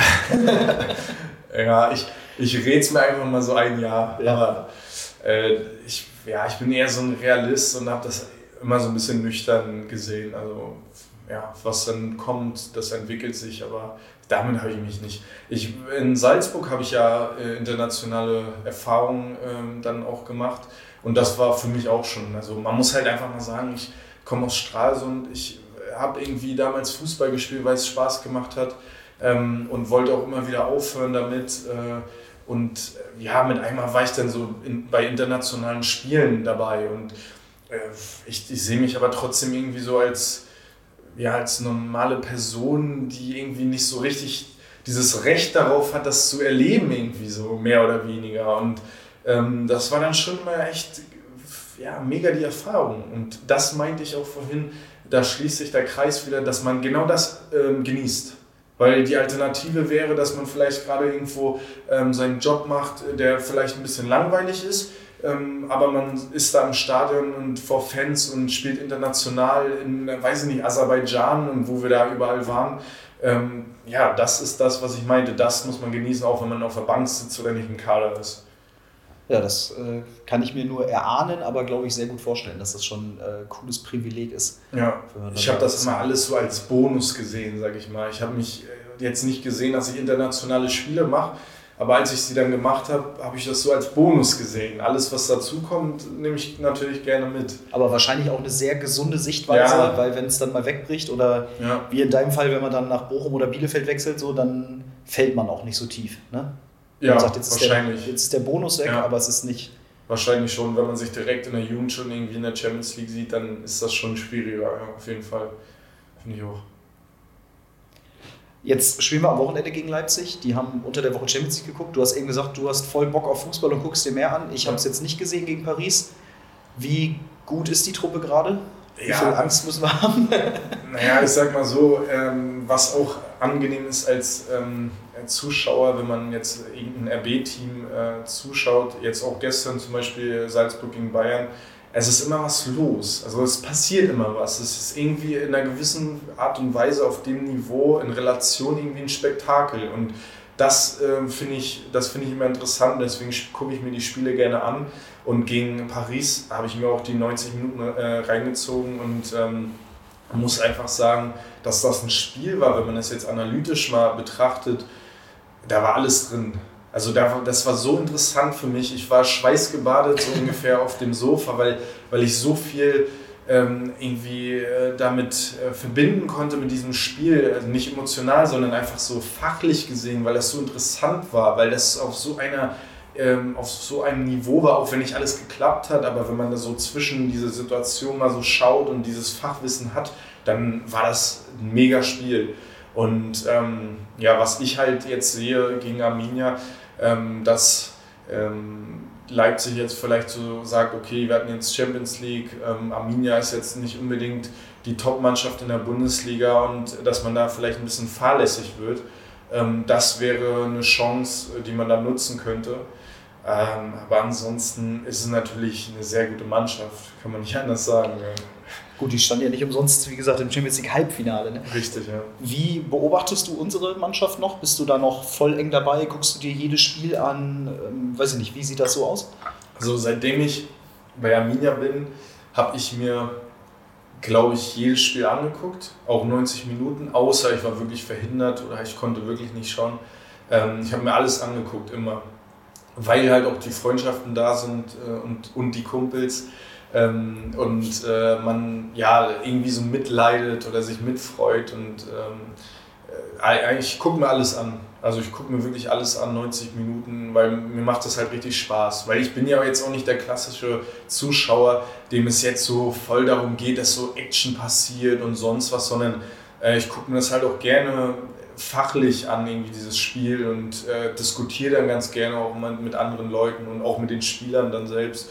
Und äh, dadurch, dass ich ja auch diese externe Person bin, kann ich dann halt vielleicht auch nochmal sagen, ey, ne, hier in der Situation hättest du vielleicht das und ach, mach dir doch nicht so einen Kopf, weil die Spieler sind halt auch Menschen. Das weiß jeder, aber trotzdem machen die sich ihre Gedanken. Die mhm. fahren am Ende des Tages nach Hause ähm, und äh, sagen sich, ey, was habe ich heute hier für, wieder für einen Scheiß gemacht und nächsten Tag kommt der Trainer und kritisiert und die anderen Spieler sind irgendwie sauer und ähm, die Zeitung schreibt noch was Fieses, dann macht man sich schon Gedanken. Und das muss man auch, das finde ich immer sehr schade, wenn ich halt sehe, dass so Fans des eigenen Vereins die Spieler auf so eine persönliche Art und Weise angreifen. Also fachlich kritisieren ist genau richtig, äh, konstruktiv. Äh, das macht einen Fortschritt, das ist super. Aber dieses persönliche, das finde ich sehr schlecht. Das ist sehr schade, dass das immer wieder passiert.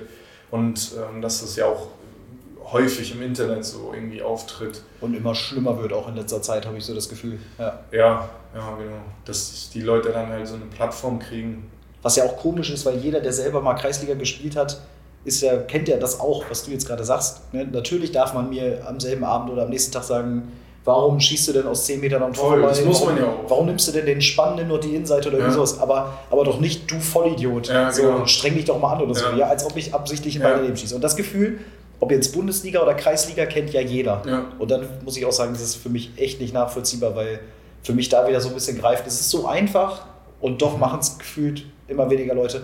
Das, was du nicht willst, was man dir tut, ne, das, Ja. das ist dann schon, schon komisch. Total. Hast du das als Spieler auch verfolgt, was im Netz geschrieben wurde, was über dich geschrieben wurde, in der Zeitung vielleicht auch? Wenn's Als ich aktiv gespielt habe, habe ich gar, habe ich mir nichts angeguckt. Ich wollte damit nichts zu tun haben. ah, wirklich? Also Ja. das sagt ja immer jeder, aber wirklich machen, also Ja, ich habe teilweise mir nichts angeguckt. Ich habe mir nicht mal die Kickernote irgendwie durchgelesen oder so, weil ich mich damit nicht beschäftigen wollte. Weil man ja, ähm, ob man will oder nicht, man wird da so reingezogen in diese Gedankengänge. Mhm. Und äh, in Bochum hatte ich das zum Beispiel sehr stark. Äh, da habe ich auch viel gespielt und ich habe mich auch äh, so verantwortlich äh, gefühlt, wenn es nicht so lief und äh, was ja auch eigentlich normal ist oder was ja auch so sein sollte. Und wenn ich dann irgendwie so an der Tankstelle kurz mal so einen Blick auf die Watts oder so ähm, gemacht habe, dann habe ich mich da irgendwie gesehen als Bild und dann stand da irgendwie, ja, wieder verloren und bla.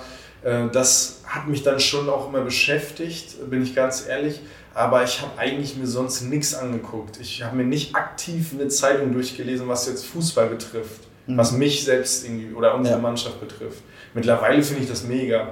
Mittlerweile lese ich mir alles durch und finde das mega, aber ähm, ja, ich erinnere mich dann auch selbst immer daran, dass es dann auch als Akteur ziemlich ähm, manchmal unangenehm ist. ja. Oder meistens ist es unangenehm, weil du hast ja diesen, diesen Moment, dass du jetzt irgendwie als Siegtorschütze oder so, der ist ja dann wirklich zwei Tage oder so, aber im gleichen Text steht, steht ja dann schon wieder, aber Spieler XY rückt von hinten nach und macht Druck und er hat keinen Stammplan, wie auch immer. Also es ist immer ja irgendwie so eine gewisse unangenehme Stimmung so drin, ja, weil die Leute wollen ja auch was Interessantes lesen. Das ist ja irgendwie interessant, Ja. so sensationsgeil irgendwie. Ja, ja, klar, das ist dann für den Betroffenen oft schwierig, für alle anderen schön. Ja, genau. Genau. Und wenn du jetzt ähm, dir die aktuellen Spiele anguckst von uns, was würdest ich meine, du bist ja gar nicht mal so ein krasser Externer, weil du ja, Ja. alles kennst, weil du die taktische Ja. Ausrichtung kennst, weil du den Trainer kennst, Das weil du stimmt. weißt, wie er die Sachen haben möchte. Ähm, trotzdem, wie bewertest du bis jetzt die Auftritte? Und ich meine, du äh, musst ja jetzt hier niemandem mehr was erzählen. Du kannst ja jetzt auch einfach mal kritisch mal einen draufhauen. Ähm, nee, aber jetzt mal ganz im Ernst, wie siehst du das bis jetzt? Ähm, natürlich positiv wie auch negativ. Was läuft gut, was läuft nicht gut? Ähm, also natürlich war es mega positiv, dass man direkt zum Anfang gepunktet hat. Das war wirklich wie so eine Art ja, so Lebensversicherung für die nächsten Spiele, die dann aber leider nicht ähm, so wirklich ähm, ja, ausgenutzt wurde, weil ähm, zum Beispiel gegen Wolfsburg äh, war 70 Minuten schlechtes Spiel oder 60 Minuten schlechtes Spiel aus Arminia Sicht. Und ähm, mit einmal ging es dann nochmal richtig los. Und wenn das, wenn das zu sehen ist, dann ähm, hat man immer ein gutes Gefühl oder ich habe dann ein gutes Gefühl, weil man konnte das an dem Tag jetzt nicht komplett ausschöpfen, das Potenzial, was man hat, aber es ist da und man muss daran arbeiten und ähm, das ist ja nicht leicht, ist ja ganz klar. Und äh, wenn man dann halt wieder so ein Spiel gegen Union sieht, wo wirklich alles äh, grottenschlecht war, muss man ja wirklich so sagen, äh, dann bringt einem das so ein bisschen so ein Gefühl von, man ist so ein bisschen verloren in dieser Situation. Und das ist das Schlimmste, was du haben kannst, als, als Verein, als Mannschaft und als Spieler. Ähm, weil du musst das Gefühl haben, du hast gerade verloren, aber würden wir jetzt nochmal gegeneinander spielen, wäre das nicht so. Und äh, das war jetzt zum Beispiel gegen Union, ja sehr schlecht. So, das wissen wir alle. Und dass du da irgendwie so rauskommst, ähm, ist dann halt, äh, das ist irgendwie, wenn du das hinkriegst, das ist dann die super Formel und äh, dann hast du alles richtig gemacht. Und jetzt gegen Leverkusen fand ich es deutlich besser. Also es war deutlich besser als gegen Union, ist kein Geheimnis. Und dass dann so ein Eigentor passiert, ähm, das ist dann halt irgendwie, ja, das passiert dann halt auch mal und das ist, muss man dann annehmen als Arminia, ähm, als Verein und äh, das ist dann dass es dann so ein bisschen dann hinten raus nicht geklappt hat. Das sind dann wieder diese paar Prozente Unterschied, die es dann halt zwischen Leverkusen und Arminia gibt. Und wir sind in der Bundesliga, wir sind in der höchsten Liga. Das muss sich jeder mal nochmal vor Augen führen. Und äh, dementsprechend kann man punkten, aber man muss wirklich alles reinstecken. Man muss 110 Prozent geben aus Sicht von Arminia. Und das ist halt so ein bisschen, was ich den, der Mannschaft so ein bisschen vorwerfe, dass ich teilweise Situationen sehe, wo die Spieler sich nicht zerreißen. Und die Spieler jetzt in der Situation bei Amina müssen sich zerreißen. Das muss ein Feuerwerk sein. Und das würde ich so ein bisschen als, Kritik, als Hauptkritikpunkt anmerken. Mhm. Und sprichst du da dann mal mit jemandem, wenn du jetzt zum Beispiel dann mit Zeddy sprichst, der, der natürlich auch, also ich fand, der hat gegen Leverkusen ein richtig gutes Spiel gemacht, weil spiel mal gegen Diaby und macht ja. ihn 90 Minuten kalt. Ähm, Sprichst du dann mit dem nochmal, dass man nachher so sagt, ey, hier 73. Minute, wo er sich den Ball vorbeilegt, äh, da musst du am Boden sein oder keine Ahnung, das hättest du doch eine, eine halbe Sekunde früher erkennen können. Den Trick hat er jetzt das dritte Mal gemacht im Spiel. Mhm. Ähm, spricht man sowas dann konkret an oder wie sieht das dann so aus? Weil, also, wenn du jetzt sagst, so, ich sehe das nicht, dass sie sich in jeder Situation zerreißen, Aha. so, wo, also, keine Ahnung, der eine, also vielleicht hört der eine oder andere hier zu und sagt sich, ey, Quaschi, du, ja. du Nase. Natürlich Aber wenn er, das, wenn er sich das denkt, dann ist die Kritik ja irgendwie berechtigt, weil man sich angesprochen fühlt, wenn man sich irgendwie ertappt fühlt oder so. Ja, oder ich dachte jetzt auf dem anderen, ich dachte jetzt eher, dass sich das einer anhört und sagt, äh, nee, ich habe 90 Minuten, bin ich aber in jeden Ball reingeflogen. So, ja, klar, ich kann es ja, mal hier von deiner Couch aus. Ne? Ja, ja, klar, ich kann es ja. ja nicht pauschalisieren, aber genau das ist der Punkt. Ich rufe jetzt nicht nach dem Spiel die Spieler an und sage, ey, hier in der Minute 11 so, weil das äh, geht gar nicht. Ja. Und also wenn, wenn ich mit den Leuten darüber spreche, dann fangen die Leute an zu reden mit mir über das Spiel mhm. und fragen mich, wie, wie hast du es gesehen und ähm, also das mache ich überhaupt nicht, weil das bringt auch gar nichts, wenn du denn den irgendwie so reinredest und ähm, aber trotzdem, das ist irgendwie so mein Kritikpunkt, dass da ist nicht nicht jeder Spieler zerreißt sich und wenn ein Spieler das nicht macht, dann reicht es einfach nicht und ja. Und wie ist das so? Du hast es ja selber vielleicht auch das ein oder andere Mal miterlebt, ohne dass ich es jetzt genau weiß. Jetzt haben sie sechsmal nacheinander verloren. Und am Wochenende steht ein Auswärtsspiel in Leipzig an. Mhm. Die vielleicht zweit drittbeste Mannschaft mhm. irgendwie in Deutschland. Wie stellt man sich darauf ein, dass man trotzdem am Samstag auf dem Platz steht und sagt, ey, wir holen hier was? Ähm, ich finde die Situation eigentlich viel besser, jetzt gegen Leipzig zu spielen, äh, weil du irgendwie automatisch von dieser Qualität mitgezogen wirst und äh, diese, diese Rolle, dass man eh schon abgeschrieben ist, äh, jetzt auch in den Medien, ähm, dass man, dass ein das so gallig macht und dass ein das so anheizt und meistens spielt man dann besser in solchen Situationen als gegen Union, wo man sich irgendwie mehr oder weniger auf Augenhöhe sieht und so sagt, jetzt müssen wir punkten, dann passiert genau sowas. Aber jetzt äh, gegen Leipzig jeder ist halt irgendwie so gallig darauf, die, die, zu ärgern. Wie damals schon, wo wir gegeneinander gespielt haben, wo es ja. 1-1 ausging, da wart ihr ja ähnlich, sag ich mal, gallig und wolltet unbedingt gegen den Verein was holen und so sehe ich es halt jetzt auch. Also ich glaube, die Motivation jetzt in dem Spiel ist überhaupt nicht das Problem. Das glaube ich gar nicht. Aber dass man dann manchmal das im Kopf so mitnimmt, dass man jetzt gerade sechsmal nacheinander verloren hat, so gibt es das oder ist das, ja, ist, kann man innerhalb dieser Motivation das auch einfach aus dem Weg schieben? In, im Spiel kannst du es schon. Also im Spiel, wenn es dann, wenn der Pfiff dann kommt und es geht los, kannst du es schon, finde ich. Und wenn du dann vielleicht nochmal das ein oder andere Mal ausgespielt wurdest und dann wirst du richtig, ähm, wie soll man sagen, dann gehst du richtig an die Decke als Spieler und sagst, das lasse ich mir jetzt hier nicht gefallen. Also so ging es mir zumindest. Also mhm. wenn der Verteidiger so ein bisschen eklig war, wo ich mal so ein bisschen so einen Ellenbogen abgekriegt habe oder so, dann habe ich besser gespielt. Und so sehe ich das jetzt auch ungefähr gegen Leipzig dass das so passiert. Jetzt haben wir besonders viel über unsere Mannschaft gesprochen und die letzten acht Spiele. Was macht denn Leipzig richtig gut? Also ich weiß ich nicht, ich habe jetzt nicht so viel von denen gesehen, ehrlich gesagt, äh, weil wir ja selber auch immer spielen. Mhm. Äh, was, was macht die denn so gut, dass die eine der zwei, drei besten Mannschaften in Deutschland sind? Ähm, erstmal die taktische Aufstellung. Ähm, jeder Spieler weiß, was er machen soll. Und diese Taktik dahinter ist sehr also qualitativ hochwertig, ähm, war sie schon immer bei den RB-Vereinen. Ähm, deshalb konnten sie auch immer oder kann die Mannschaft auch immer ähm, personelle Defizite ausgleichen, weil sie als Mannschaft taktisch gesehen ähm, gut spielen. Und das ist so diese Hauptstärke, finde ich. Äh, du kannst halt vorne irgendwie auch so einen Pausen rauslassen und jemand anderes da hinstellen. Du kannst Forceback rausnehmen. Und, ähm, und das, finde ich, ist halt ähm, so dieser, diese Stärke von der Mannschaft.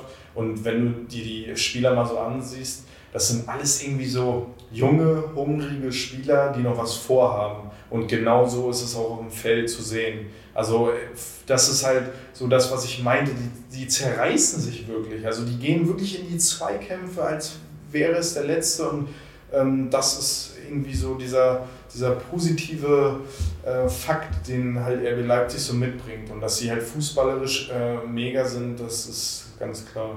Das liegt auf der Hand. Und wenn wir jetzt mal das Gedankenspiel durchgehen, du bist jetzt Uwe Neuhaus und musst jetzt was finden für Samstag. Wie würdest du das Spiel angehen? Würdest du defensiver aufstellen? Würdest du in dem gewohnten 4-3-3, würdest du eine Fünferkette ähm, aufstellen? Wie würdest du das Spiel angehen?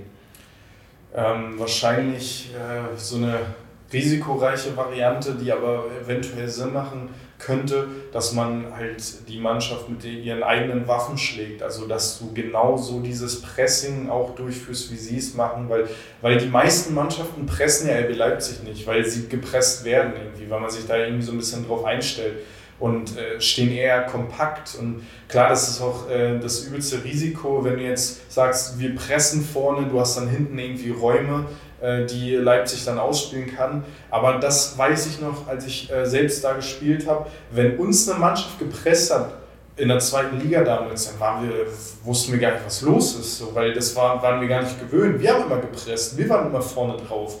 Und ähm, wenn wir gepresst wurden, hatten wir total die Probleme, weil die Spieler mit einmal mit so einer ungewohnten Situation konfrontiert wurden. Und ähm, das wäre jetzt so meine laienhafte, risikoreiche ähm, ja, Sicht auf diese Sache. Okay, und aber dann würde ich jetzt zum Beispiel entgegnen, ähm, keine Ahnung, wenn man jetzt versucht, das zu machen, was der Gegner macht, aber der Gegner kann das offensichtlich besser, dann würde ich sagen, zieht man immer den kürzeren. Ja, aber gut. ja, ja, aber ich unterstelle jetzt einfach mal, dass ähm, also der Verein oder die Mannschaft und Uwe Neuhaus das halt auch im Repertoire haben. Also deswegen Davon bin ich jetzt einfach ausgegangen. Klar, haben sie auch. Ja, ja und ähm, natürlich ist es, macht es auch Sinn, kompakt zu stehen und einzelne Nadelstiche zu setzen.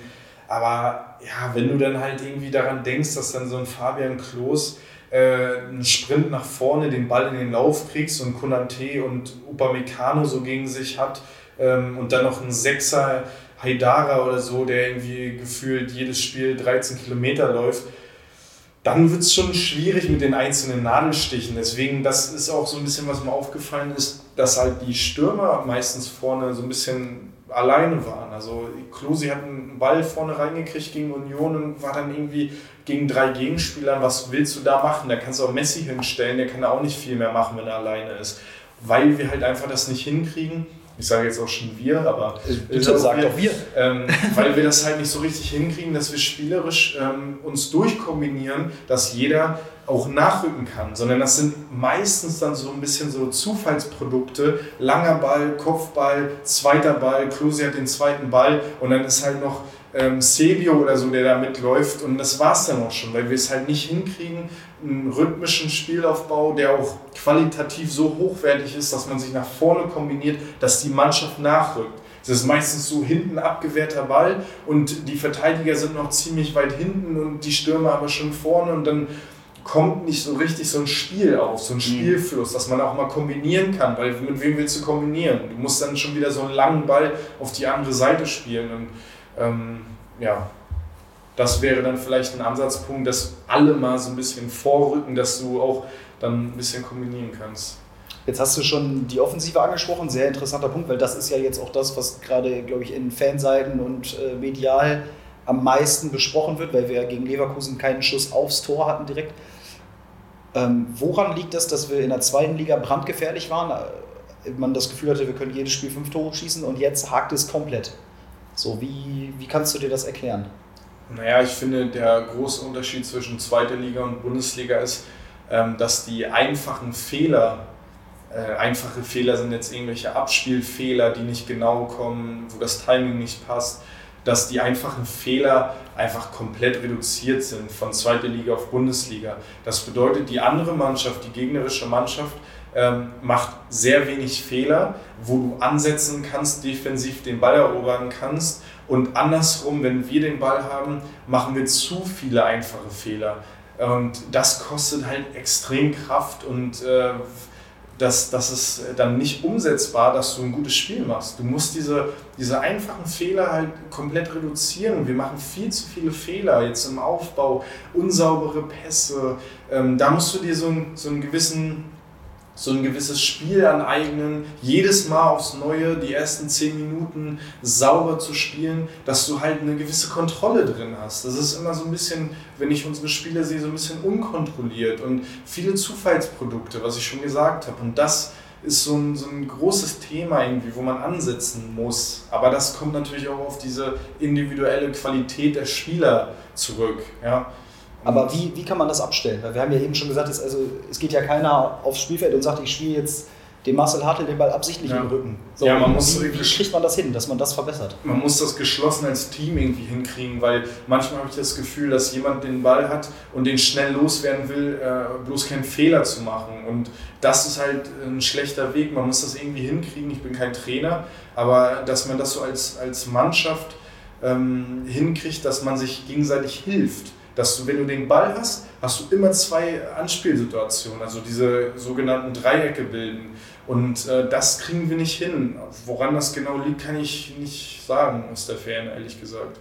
Wie ist das so, wenn du jetzt dir ein Arminia-Spiel anguckst, bist du dann bist du dann mehr so, mehr so Fan und lehnst dich zurück und lässt mal laufen oder hast du schon auch so einen sehr analytischen Blick, dass du schon dir das sehr genau alles anguckst? Ja, das kann ich nicht abstellen. Also wenn ich wirklich jetzt irgendwie ein Spiel sehe, internationale Spiele mit Vereinen, die mich wirklich gar nicht interessieren, dann kann ich es vielleicht ein bisschen runterschrauben, aber diesen analytischen Blick, den, den kann ich gar nicht abwerfen, weil das fällt mir einfach so heftig auf, weil ich so gedrillt wurde mein ganzes Leben, das kann ich nicht ablegen. Aber trotzdem bin ich irgendwie in gewisser Weise Fan, aber wenn ich das vergleiche, geht es mir eher weniger darum, jetzt diesen Jubelschrei äh, zu machen und irgendwie enttäuschte Gesten. Äh, das ist eher so, wenn wir ein Tor machen würden, dann sitze ich genauso auf dem Sofa wie vorher, weil ich irgendwie über diese Schiene so komme. Mhm. Weil ich weiß, okay, es ist jetzt 40. Minute, wir liegen 2-0 vorne, ich freue mich jetzt noch nicht, ähm, wie eher ein Laie es machen würde, weil ich weiß, da passiert was und so weiter.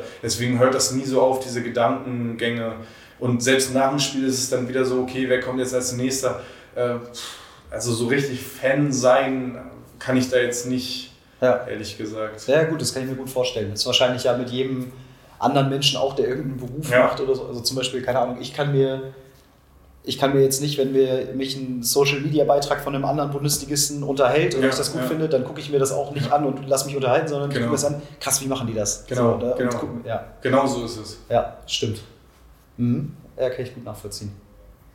Ähm, mal ein bisschen ab vom Fußball. Du bist ja auch ein Riesengolfer. Mhm. Ist das was, äh, wo, da habe ich mir jetzt so im, Vorlauf gedacht, ähm, ja gut, Fußballprofi ist jetzt vorbei, aber äh, kann Nils Quaschner auch Golfprofi werden? Weil wenn man so, wenn man dieses Professionelle im Sport, das hast du ja drin, das hast ja. du ja gelernt. Du weißt, wie man professionell Sportler ist, ja. wird. Ähm, und wie ich mir mal sagen lassen, hast du ein großes Talent im Golf. Ist das was, was du angehst? Oder was ähm, du angehen könntest? Leider ist der Zug abgefahren. Also wenn das kann man jetzt mit, äh, jetzt muss ich gerade 26. Ich bin 26. Das ja. kann man jetzt schon sagen? Naja, also du musst das ja so sehen, ich habe ja hier erst in Bielefeld angefangen. Ähm, das bedeutet, ich habe äh, die ersten 20 Jahre meines Lebens nicht Golf gespielt und äh, das kannst du nicht aufholen. So. Das ist unmöglich, weil, die, weil Golfer, das ist genauso wie Leichtathletik oder so, da siehst du erstmal, wie viel man investieren muss, um gut zu werden. So, und äh, das, ist, das ist nicht möglich. Also, äh, das ist, der Zug ist abgefahren leider, ähm, aber das ist auch so ein mentaler Sport, das kannst du niemandem erklären, der das nicht macht, weil es sieht immer ziemlich langweilig aus und das ist auch das große Problem, so ein Klischee-Problem. Ähm, ich habe ja den, den ersten Schein gemacht als Golflehrer äh, dieses Jahr. Ähm, das ist halt auch so ein Imageproblem, woran die PGA, also der Verband, der Golfverband, halt arbeitet, äh, dass, dass die Leute so denken, was ist ja Rentnersport, nur für Reiche und so. Äh, ja, hat seine Berechtigung, aber der Sport ist auch so wahnsinnig geil, muss man wirklich sagen. Also kann ich nur jedem empfehlen, früh anzufangen. Ich kann das auch jetzt, das ist natürlich beim Podcast immer schwierig, weil man nur die Audiospur hört, aber Nils setzt sich auch direkt nach vorne, hat direkt so ein Leuchten in den ja. Augen, so, sobald es äh, ums Thema Golf geht. Du hast jetzt einen Schein gemacht, hast schon gesagt, Trainerschein, äh, da kann man wahrscheinlich mehrere machen, ich kenne mich jetzt nicht aus. Genau. Und das gehst du jetzt gerade an und. Ja, das habe ich so ein bisschen Interesse halber nebenbei laufen lassen, weil, was du angesprochen hast, dieses Professionelle kommt dadurch. Ich wollte nicht einfach ähm, auf den Platz gehen oder auf die Range gehen und Bälle schlagen, für so hobbymäßig, sondern ich muss immer so einen gewissen ernsthaften Charakter drin haben. Und genau mit, diesen, mit dieser Anmeldung für so einen Trainerschein ist dieser ernsthafte Charakter reingekommen. Ich muss besser werden, ich habe ein Ziel und genau das habe ich mir irgendwie gewünscht, weil man muss eine gewisse, ein gewisses Handicap haben, man muss eine gewisse, gewisse Runden spielen über die Jahre, die man nicht einfach so schaffen kann, wenn man nicht viel investiert, gerade wenn man spät anfängt. Und ähm, da habe ich mir wieder diesen professionellen, ernsten Charakter so reingeholt in, in mein Hobby, sage ich mal, weil ich habe es auch wirklich als Ausgleich genommen zu, zum Fußball und ähm, hatte nie Berührungspunkte damit und äh, von einem auf den anderen Tag war ich besessen. Also du kannst dir nicht vorstellen, jeder, der in den letzten Jahren mit mir irgendwie Zeit verbracht hat, denkt, ich bin irgendwie äh, ein bisschen anfällig für Golf, weil das, das hat mich so eingenommen, das war natürlich auch so ein gewisser ähm, wie sagt man, so eine Kompensation zum Fußball. Ich habe mich dumm und dämlich trainiert. Ich habe trainiert, bis meine Hände geblutet haben, weil ich das so irgendwie hingekriegt habe, das zu verarbeiten mit dem ganzen Fußball und dass ich trotzdem was kann, irgendwie mich betätigen kann. Und da war Golf genau das Richtige, so ein Zusammenspiel zwischen Körper, auch wenn es nicht zu körperlich ist für die Knie, und halt dieses mentale liebe ich einfach. Das ist mega. Ja, das ist, wenn man einmal so ein, oder wenn man einfach vielleicht wahrscheinlich so ein kompetitiver Typ einfach ist, ja. dann, dann kann man nicht ohne, ne? Ja, das ja. denke ich auch. Da habe ich mir halt auch die Kicks geholt. Ja. Auch wenn es nur privat irgendwie auf einer Runde ist, aber du ärgerst dich dumm und dämlich und denkst dir so, ich habe doch gestern genau den Schwung gemacht, warum ist heute wieder alles verkehrt? Und dieser Prozess, der hört nie auf und genau diesen Prozess brauche ich irgendwie im Leben. Was, was ist dein Handicap gerade? Also ich muss Elf. sagen, ich kenne mich, bin sehr rudimentär unterwegs. Elf ist schon ziemlich gut für ein Hobby Golfer, ne? Ja, also ist schon ordentlich. Also da, da muss man schon viel investieren, sag ich mal. Und also die bei uns im Club, ich bin in Halle Westfalen. Äh, schöne Grüße an der Stelle. Ähm, Vielleicht hört der ein oder andere ja gerade rein. Ja, der Clubmanager Michael Formbäum, guter Mann, äh, hat mich da immer motiviert weiterzumachen und hat da irgendwie so ein bisschen auch Potenzial gesehen und äh, bin ich sehr dankbar für und ähm, äh, ja, 11, Handicap 11, wenn man mit 20 angefangen hat, ist schon nicht schlecht, sagen wir mal so. Wenn du jetzt, es gibt ja bei uns in der Mannschaft, glaube ich, viele passionierte Golfer. Äh, mir fällt jetzt spontan, weiß ich, dass Tego da unterwegs ist, äh, Joachim, glaube ich, auch. Ja. Ne? Ähm, Salgi war, glaube ich, auch mal aktiv. Genau. Weiß ich, ob ich noch jemanden vergessen habe, aber seid ihr häufiger noch, ja gut, jetzt mit Corona ist wahrscheinlich ja. schwierig, aber seid ihr mal noch unterwegs? Ja, die haben mich ja quasi dazu gebracht, äh, Tego und Salgi, die haben das angefangen damals. Äh, und ich bin mitgegangen, weil ich halt verletzt war und Zeit hatte und fand es am Anfang auch echt nicht gut. Ähm, hat mir gar keinen Spaß gemacht. Und dann hat es mich halt gepackt und ähm, ja, wir waren immer so eine Gruppe. Damals noch so ein Brandi war auch dabei. Ähm, und dann haben wir irgendwann noch Sadie mit reingenommen, den haben wir auch so, Max Christiansen haben wir mit reingenommen. Da war immer eine gute Truppe irgendwie, man hat, konnte sich gut austauschen, hat Spaß gemacht. Aber mittlerweile auch sicherlich durch Corona ist es nicht möglich. Gerade die Jungs, die ja auch so getestet werden und so, da will man ja auch kein Risiko eingehen. Und, ähm, aber ich freue mich schon wieder, wenn wir mal zusammen eine Runde gehen, äh, weil die Chancen sich auch sehr erhöht haben, dass ich da nicht als Verlierer auf den Platz gehe. ja, das kann ich mir gut vorstellen. Die haben jetzt gerade alle Pause, weil sie nicht dürfen oder ja. aufpassen müssen und du. Äh bist der Trainingsweltmeister und ziehst die dann Ja. alle ab. Ist das dann so, dass wenn ihr zusammen unterwegs seid, dann auch so ein wahnsinnig kompetitiver Gedanke unterwegs ist? Also könnt Ja. ihr auch einfach mal entspannt eine Runde losziehen oder ist immer so, neun Loch, jeder irgendwie, keine Ahnung, einen Schein in den Pott und ab geht's? Ja, ist schon eher dieser Wettkampfcharakter, der ist schon da. Also man, es war dann auch immer mal wieder so eine hitzige Diskussion und über Regeln und weil es geht ja auch um viel, ob der Ball jetzt irgendwie einen Zentimeter rechts oder links oder im Aus liegt. Da hatten wir schon hitzige Diskussionen, gerade Tego und Salgi waren da, sind da oftmals aneinander gestoßen, natürlich alles im normalen Bereich, aber das ging schon zur Sache und da hat man sich auch schon geärgert. Und ich hatte auch die ein oder andere Runde drin, wo ich an Loch 3 äh, gemerkt habe, okay, heute geht gar nichts und ich bin nach Hause gefahren, weil ich vor Wut platzen hätte können. Ähm, bin dann abends um 21.30 Uhr doch nochmal hoch zur Range und wollte das nochmal kurz irgendwie hinkriegen. Ähm, ja, also das, das war immer irgendwie so dabei. Also man ärgert sich dann schon, wenn man irgendwie nicht so gut war. Also, Ja, ja, trotzdem irgendwie interessant, dass man das dann so mitnimmt. Ähm, ja, wie gesagt, äh, schon jetzt zwei, drei Mal gesagt, ich glaube, das kann ein Profisportler einfach nicht, Ja. Nicht ausschalten. Ist wahrscheinlich echt nochmal was anderes. Ist jetzt gerade auch Winterpause oder wie ist das mit dem Wetter? Ja, ist eigentlich, wenn das Wetter halt äh, schlecht ist, dann kann man die Grüns nicht mehr bespielen, ähm, weil die halt sehr äh, sensibel sind. Und äh, mittlerweile geht es noch, weil es ja ein sehr milder Herbst bis jetzt ist. Ähm, aber es ist schon sehr matschig und man muss halt Abstriche machen. Es macht nicht mehr so Spaß. Der Ball ist ziemlich eingematscht und äh, das ist. Aber man kann halt immer auf die Range gehen und äh, sich verbessern. Also man verbringt halt sehr viel Zeit am Trainieren und manchmal fragt man sich für was, weil am Wochenende oder wenn du mal dann auf die Runde gehst, klappt gar nichts mehr und du denkst dir, das ist Wahnsinn. Also das ist ein Sport, wer mental labil ist, bitte nicht anfangen.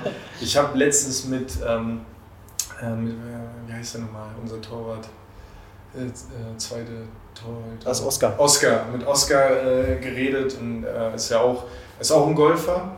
Seine Schwester war sogar am College auch am Golfspielen irgendwie, ziemlich professionell.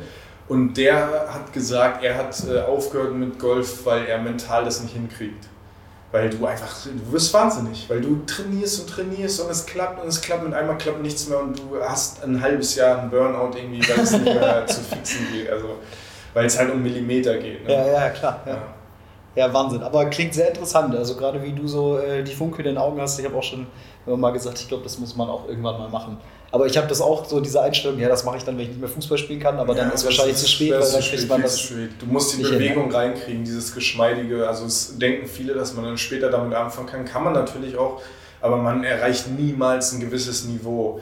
Und ähm, das ist halt so ein bisschen schade, dass die Leute das so denken. Du musst eigentlich als Kind direkt irgendwie drei, vier Jahre das machen, mindestens oder wenigstens irgendwie einmal die Woche, damit du die Bewegung drin hast und das kannst du dann später abrufen. Aber ansonsten ist das alles viel zu mechanisch und mit Kraft und das hat nichts mehr mit einem ästhetischen Golfschwung zu tun.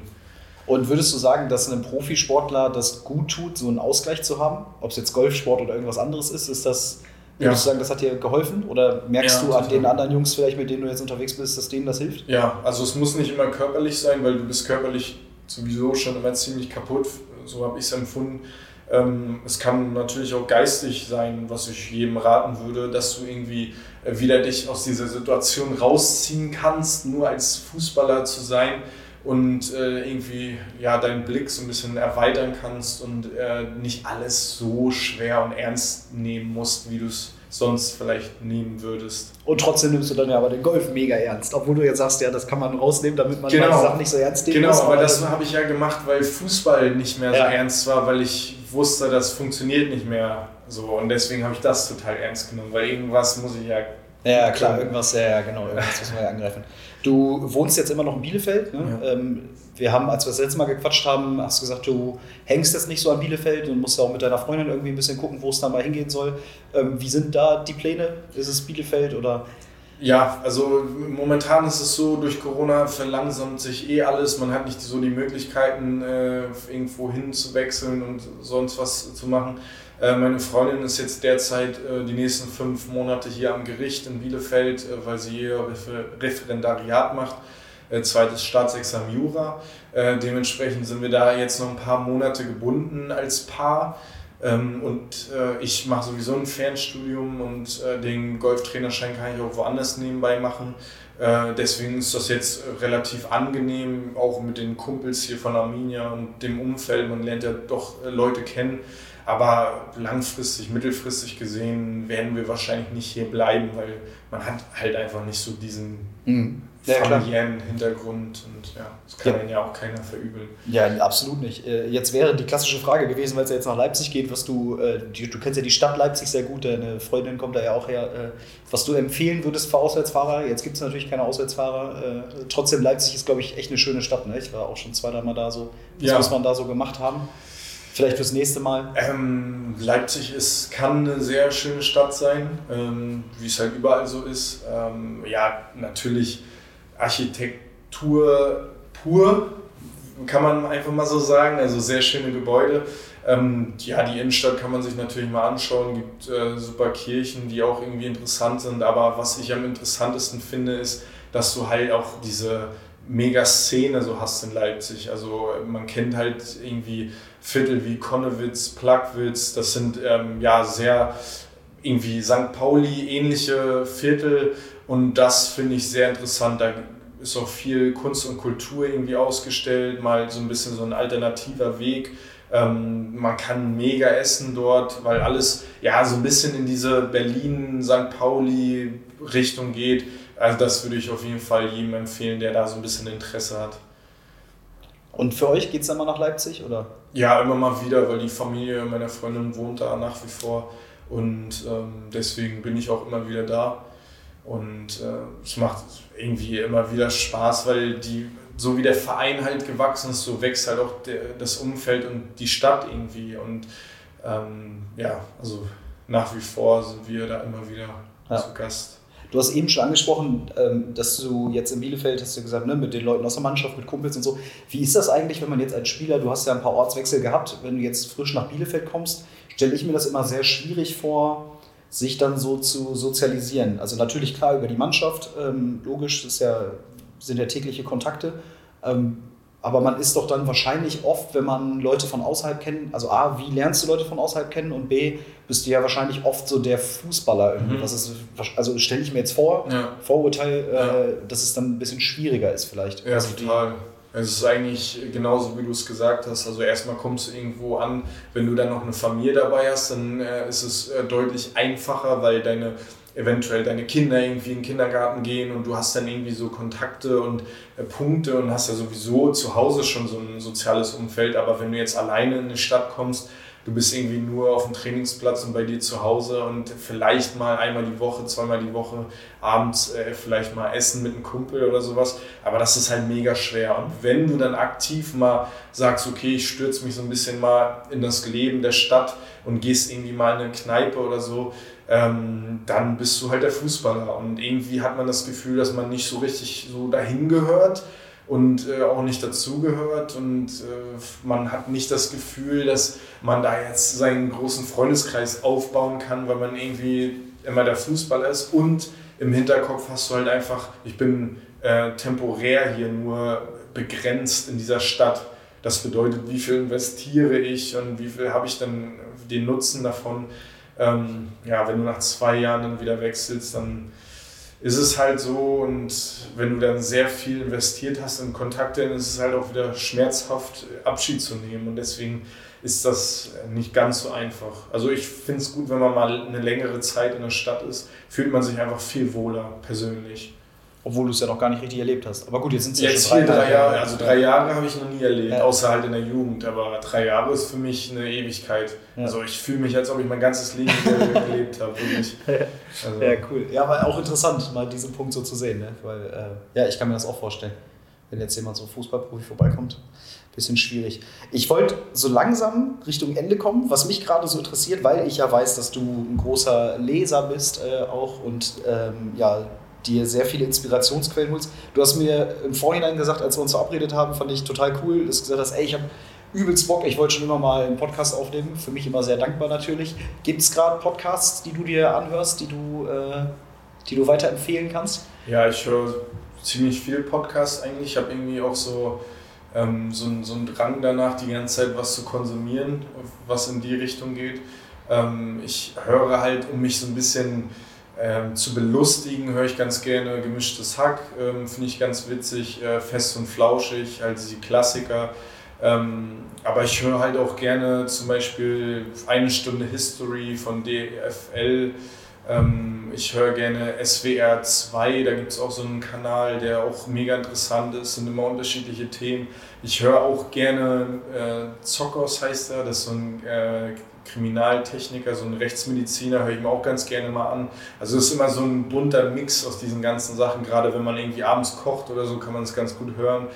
Und ansonsten bin ich aber auch nach wie vor ein Fan von Printmedien, ehrlich gesagt. Ich mag das gerne, so Zeitungen irgendwie anzufassen und bin, ich habe ein Abo bei der Zeit, ähm, lese ich mir ganz gerne durch. Also ich bin irgendwie so in so einem Dauerkonsum, sage ich mal. Und äh, wenn ich ein Buch empfehlen kann, Factfulness, äh, das heißt auf Deutsch anders. Ich weiß es gerade nicht, weiß auch nicht, wer es geschrieben hat. Factfulness, Megabuch, muss sich jeder mal. Also, das heißt, du liest auf Englisch? Nee, eigentlich nicht. Das hört sich jetzt gerade ziemlich. Ja, weil du gerade sagst, auch auf Deutsch heißt das ja, anders. Also, ja, also das Buch habe ich auf Englisch gelesen, okay. weil äh, das ist mir so in die Hände gekommen und es ist ziemlich klar geschrieben auf Englisch. Aber ansonsten ähm, eigentlich lese ich nur deutsche Sachen. Ähm, ja. Worum, worum geht es da? Warum würdest du das weiterempfehlen? Äh, weil das mal diese komplette Sicht auf die Welt sprengt. Also in der ersten Seite ist zum Beispiel eine Weltkarte äh, zu sehen, die aber ähm, nicht geografisch angesiedelt ist, sondern äh, was halt irgendwie Bruttoinlandsprodukt, Wirtschaftskraft, äh, Armut und so weiter. Und mit einmal siehst du die Welt halt irgendwie ganz anders angeordnet und es sprengt halt quasi deine, deine Gedanken. Da ist auch so ein mega cooles Experiment drin, äh, wo so ein Schimpanse äh, so Antworten geben soll. Und vorher wurden die gleichen äh, Fragen wurde an äh, international anerkannte Wissenschaftler gefragt, äh, gestellt. Und der Schimpanse hatte dann mehr richtige Antworten als die Wissenschaftler. Und das wird alles so ein bisschen erklärt und das ist sehr interessant irgendwie. Also das sprengt mal komplett die Grenzen und diese Vorurteile, weil Vorurteile äh, ja, entstehen ja im Prinzip nur durch Nichtwissen. Weil, ja, ja, das ist mega interessant. Da siehst du, sehr belesen, der Herr Quaschner. Ja, also, ja, der hört sich jetzt ja, ein bisschen mehr an, als, als es tatsächlich ja, ist. Ja, aber sehr gut. Kann jeder was äh, für, für zu Hause mitnehmen. Finde ich, äh, find ich super. Zum Abschluss habe ich nochmal so drei Fragen vorbereitet. Ähm, auch eine, die ich, äh, die ich mir auch wieder von einem anderen Podcast geklaut habe, den ich mir gerne äh, anhöre. Was hörst du denn gerne? Äh, Hotel Matze, weiß ich, ob ja, ja, Hotel Matze ist auch cool, ja gut. Äh, der ja. finde ich, ähm, weil, weil ich ja auch Interview-Podcasts hier mache ja. und das finde ich ist wirklich der beste Interview-Podcast, den es gibt. Also wie, der, wie der interviewen kann, wie der an Leute rankommt, das ist. Äh, das habe ich vergessen, sehr, sehr, sehr gut. Das auch gerne. Äh, mit Schirach habe ich, kennst du die Folge mit Schirach? Ja, die so dreieinhalb Stunden geht. Ja, so. genau. Das fand ich auch sehr beeindruckend. Ja, das springt jetzt in den Rahmen. aber Hotel Matze, mega, finde ich auch cool weil er sich immer so auch teilweise so ein bisschen ähm, zurücknimmt und den Interview oder der interviewt wird, sich da dafür ausfalten kann in der Situation. Finde ich mega. Ja, ja finde ich auch richtig gut. Versuche Chira auch richtig guter Mann, finde ich. Also ich kenne ich glaube ich jedes Buch. Auch mega. Ja, kann ich auch empfehlen. Ja. Muss ich auch sagen. Finde ich auch äh, richtig cool. Und ich muss sagen, ich finde es sehr außergewöhnlich. Ähm, also ich habe so das Gefühl, dass du das auch sehr gut kannst, dich mal in andere Welten einzutauchen und mhm. mal ja, über den Tellerrand hinausblicken ist irgendwie immer so, finde ich, ein abgedroschener Begriff, mhm. aber sehr gut mal sich in die Lebenswirklichkeiten von anderen Menschen oder in andere Utopien oder so äh, ja. reinzudenken, ähm, habe ich schon so gemerkt, das ist, glaube ich, was, was du auch sehr gut kannst, so, ne? oder wo mhm. du Gefallen hast. Ja, finde ich cool, mache ich auch immer sehr gerne. Ähm, genau, da habe ich mir, der fragt nämlich immer zum Abschluss, der, der macht immer drei Abschlussfragen und eine Frage, die ich jetzt sehr gut fand, weil ich finde, dass es gut zu deiner Situation gerade passt. Äh, er fragt immer, was lernst du gerade, was du noch nicht so gut kannst? Und das finde ich sehr spannend, weil ja, du gerade in einem neuen, neuen Abschluss, äh, neuen, neuen, in einer neuen Lebensphase gerade äh, quasi bist. Was lerne ich gerade, was ich noch nicht so gut kann? Ähm, wenn man jetzt so diese simplen Sachen nimmt wie Golf und so, das ist ein bisschen zu einfach jetzt, finde ich, gesagt. Aber das ist ja auch immer spannend zu sehen, wie Menschen dann denken. Also es gibt, genau, es gibt die, die sagen, ja, golfen. Ja, ja ist ja eine absolut legitime ja. Antwort. Oder gibt es die, die, äh, keine Ahnung, ähm, mit mir alleine sein und die so. Ja, so, genau, äh, das wäre jetzt so ein bisschen. Ja, genau. Ich hätte jetzt, wäre jetzt irgendwie so in die Schiene gegangen, ähm, dass ich, ähm, was, was ich nicht so gut kann, dass ich mir, äh, sage ich mal, eingestehe, dass ich, ähm, dass ich Sachen einfach nicht kann. Also, dass ich mir einfach selbst, äh, mich nicht selbst belüge und sage, ach komm, wenn du da ein bisschen investierst oder so, dann wird das schon und so.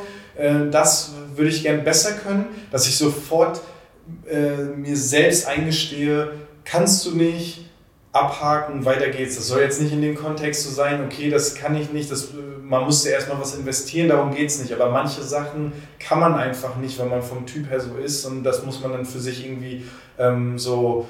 Zum Beispiel ein Beispiel ist, ich habe mit einem Mal, warum auch immer, habe ich mir gedacht, ich, ich kann übelst gut oder ich wäre wahrscheinlich ein übelst guter Fotograf.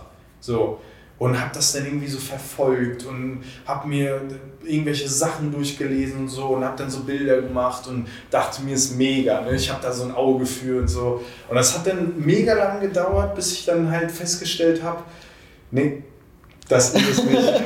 so, ich gucke mir es gerne an, ich gucke mir gerne Bilder an, aber Fotograf bin ich einfach nicht. Und das hatte ich in der letzten Zeit, dadurch, dass ich mich auch finden musste, auch beruflich gesehen, hatte ich das oft.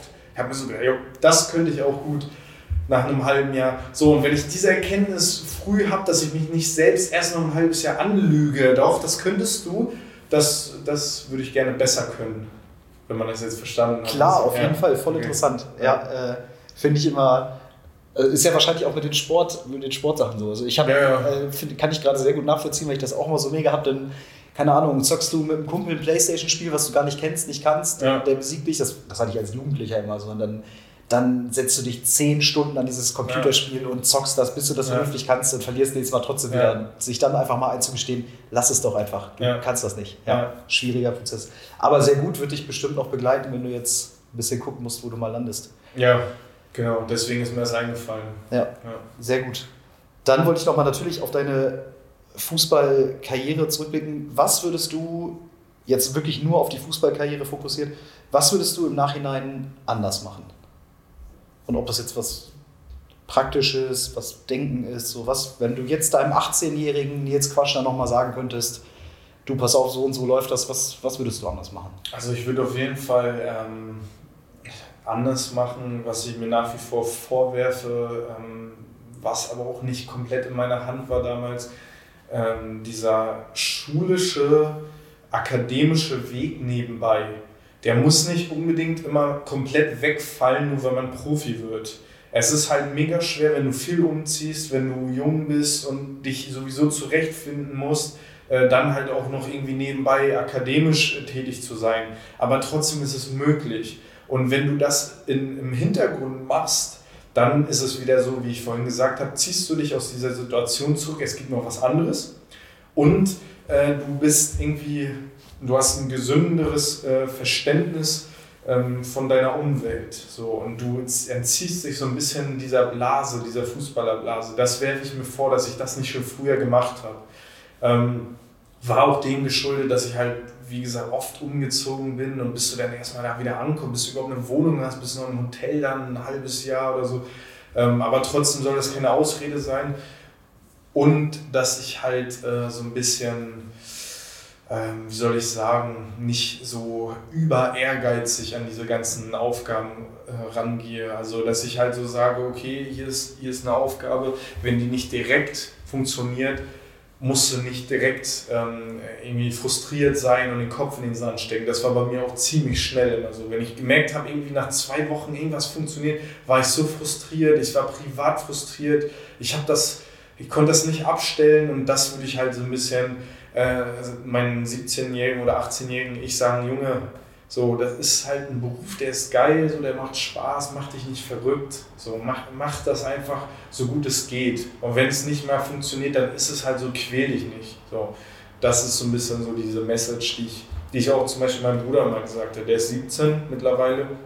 Der wahrscheinlich auch immer so dachte, okay, ich muss so ein bisschen in diese Fußstapfen treten. Vielleicht erwarten das die Menschen von mir, dass ich auch äh, irgendwie Fußballer werde und so, ähm, was komplett verkehrt ist. Und ihm habe ich halt auch immer gesagt, lass doch diese Fußballer-Sache so, mach einfach das, was dir Spaß macht. Und wenn es Fußball ist, mega. Wenn es nicht Fußball ist, dann ist es halt so. Und diese Erkenntnis ein bisschen, die, die hatte ich ziemlich spät erst, würde ich sagen. Hat aber vielleicht auch was mit Alter zu tun? Ja, einfach. klar, auf jeden Fall. Total. Achso, ich habe noch einen Podcast vergessen, weil wir gerade so viel Zeit haben, äh, gerade die Zeit im Auge hatten. Äh, alles gesagt, Zeit-Podcast. Der geht auch, teil, also der geht so lange, bis der Interviewte sagt, alles gesagt. Ah, das ja, ist mega. Ja, ja. Da geht auch voll acht Stunden, acht ja, Stunden, ja, alles ja, Mögliche. Sehr interessante Gäste, auch mega Podcast. Stimmt, habe ich auch schon mal reingehört. Und dann wird aber auch währenddessen alles Mögliche Alles gemacht. ne? Mögliche, alles Mögliche, das muss man immer so laufen lassen. Ja. Und, ja. Ja, ja, kann ich aber auch empfehlen, genau. Eh von der Zeit äh, viel, was die gut machen. Ja. Okay, äh, genau, Familie, Bruder, ähm, genau, da mal ein bisschen entspannen, finde ich sehr gut. genau. Jetzt haben wir, was würdest du deinem Ich sagen? Was, Abschlussfrage, ähm, was ärgert dich am meisten daran, dass jetzt deine Karriere vorbei ist? Was glaubst du, was verpasst du? ich verpasse dieses spezielle Leben, was man nur in diesen Bereichen führen kann, ähm, dass du abgelenkt wirst vom, vom, ich muss das komplett überspitzt irgendwie sagen, aber du wirst irgendwie abgelenkt vom normalen Leben, von dieser Sterblichkeit. Also quasi, äh, du, du, du bist in diese, so in dieser Blase drin, dass das so teilweise so ein bisschen fiktiv ist und ähm, dir auch so ein paar Gedanken abnimmt, wenn man das irgendwie so verstehen kann. Ähm, müsste man jetzt auch total, vielleicht gebe ich auch einmal eine andere Antwort. Nee, finde ich total gut. Also ich Also diese voll, was du meinst. Sorglosigkeit. Ja. Also klar, du hast Sorgen und Probleme und so, aber diese Sorglosigkeit, was das äh, reale Leben angeht, was du ja trotzdem fühlst, aber dieses reale Leben, was sonst noch alles so sein kann, dass man da so ein bisschen wie in so einem Kokon drin ist und äh, sich so ein bisschen in so einer Sicherheit ähm, befindet, irgendwie dem gegenüber. Und dass du halt dieses Gebilde um dich herum hast, dass du nicht für alles selbst verantwortlich bist. Du hast irgendwie so das Gefühl, jeder gibt dir so ein bisschen Halt. Und wenn du mit einmal da so rausbrichst, dann bist du mit einmal wie in so einem freien Fall und musst dir selbst erstmal diesen Halt geben. So. Ja, wenn man das so nachvollzieht. Also ich, genau, ich weiß jetzt auch nicht, ob Leute das draußen nachvollziehen können, weil ich sehe es ja auch jeden Tag. Ich weiß, was Ja. du meinst, dass man eine Teammanagerin hat, dass man ja, Leute hat, du die musst dir ja nichts abnehmen. machen. Du musst nichts machen. Genau, ja. Und das äh, ja, kann ich voll nachvollziehen. Und die Sorglosigkeit kann ich, glaube ich, auch sehr Die gut verstehen. Sorglosigkeit, das war eigentlich so meine Antwort. Du hast es ja auch gerade gesagt. Ja, so, das war so ein bisschen. Klar, kann ich voll verstehen. Kann ich voll verstehen. Ja, Quaschi, äh, zwei Stunden schon, sehe ich hier auf der Uhr. Der längste Podcast, den ich bis jetzt hatte, aber es hat mir wahnsinnig viel Spaß gemacht. Ich äh, freue mich, dass du dir einfach so die Zeit genommen hast. Wie geht der Tag weiter? Musst du noch lernen? Oder? Ja, ich werde jetzt ein bisschen am Schreibtisch gehen und ich, ich habe schon beobachtet, es regnet so ein bisschen. Vielleicht werde ich auch noch ein paar Bälle schlagen heute. Ähm, und äh, ja, das war's dann auch für heute. Super. Herzlichen Dank, dass du dir die Zeit genommen hast. Ähm, ich wünsche dir viel Spaß am Fernseher gegen Leipzig am Samstag. Ja. Freut mich, äh, dass du auch so offen hier ein bisschen erzählt hast. Ist ja schon spannend, hat man nicht so oft. Ja. Sehr cool. Vielleicht wiederholen wir das nochmal, irgendwie, Sehr wenn sich gerne. noch was Neues ergibt. ja, vielen Dank, dass ich Gast sein durfte und hat mir auch mega Spaß gemacht. Mein Ja. erster Podcast. Ja, genau. Erste Du hast gesagt, du wolltest immer schon einen Podcast Ja. aufnehmen, jetzt hast du einen. Ja, genau. Vielen Dank. Ja, sehr cool. Und dann bis nächstes Mal. Jo. Ja, das war's dann auch schon wieder mit dem Arminia Podcast für diese Woche. Der bisher längste Podcast mit fast zwei Stunden mit Nils Quaschner. Ich hatte mega Spaß. Ich habe einen sehr reflektierten Menschen getroffen, der eine sehr außergewöhnliche Situation für einen Fußballprofi gerade zu verarbeiten hat und damit aber sehr offen und ehrlich umgeht. Und es hat mir sehr viel Spaß gemacht, ihm dabei zuzuhören. Ich hoffe, das geht euch auch so.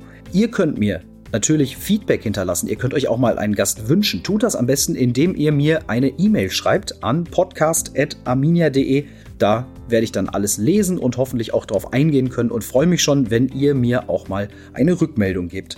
Wenn ihr jetzt noch weiter Podcasts hören wollt, habt ihr ja von uns eine Empfehlung bekommen. Hotel Matze zum Beispiel oder Zeit, was noch gesagt werden muss. Super interessant, hört da unbedingt mal rein. Und ansonsten wünsche ich euch ein schönes Wochenende und wir hören uns nächste Woche wieder im Arminia Podcast. Bis dahin.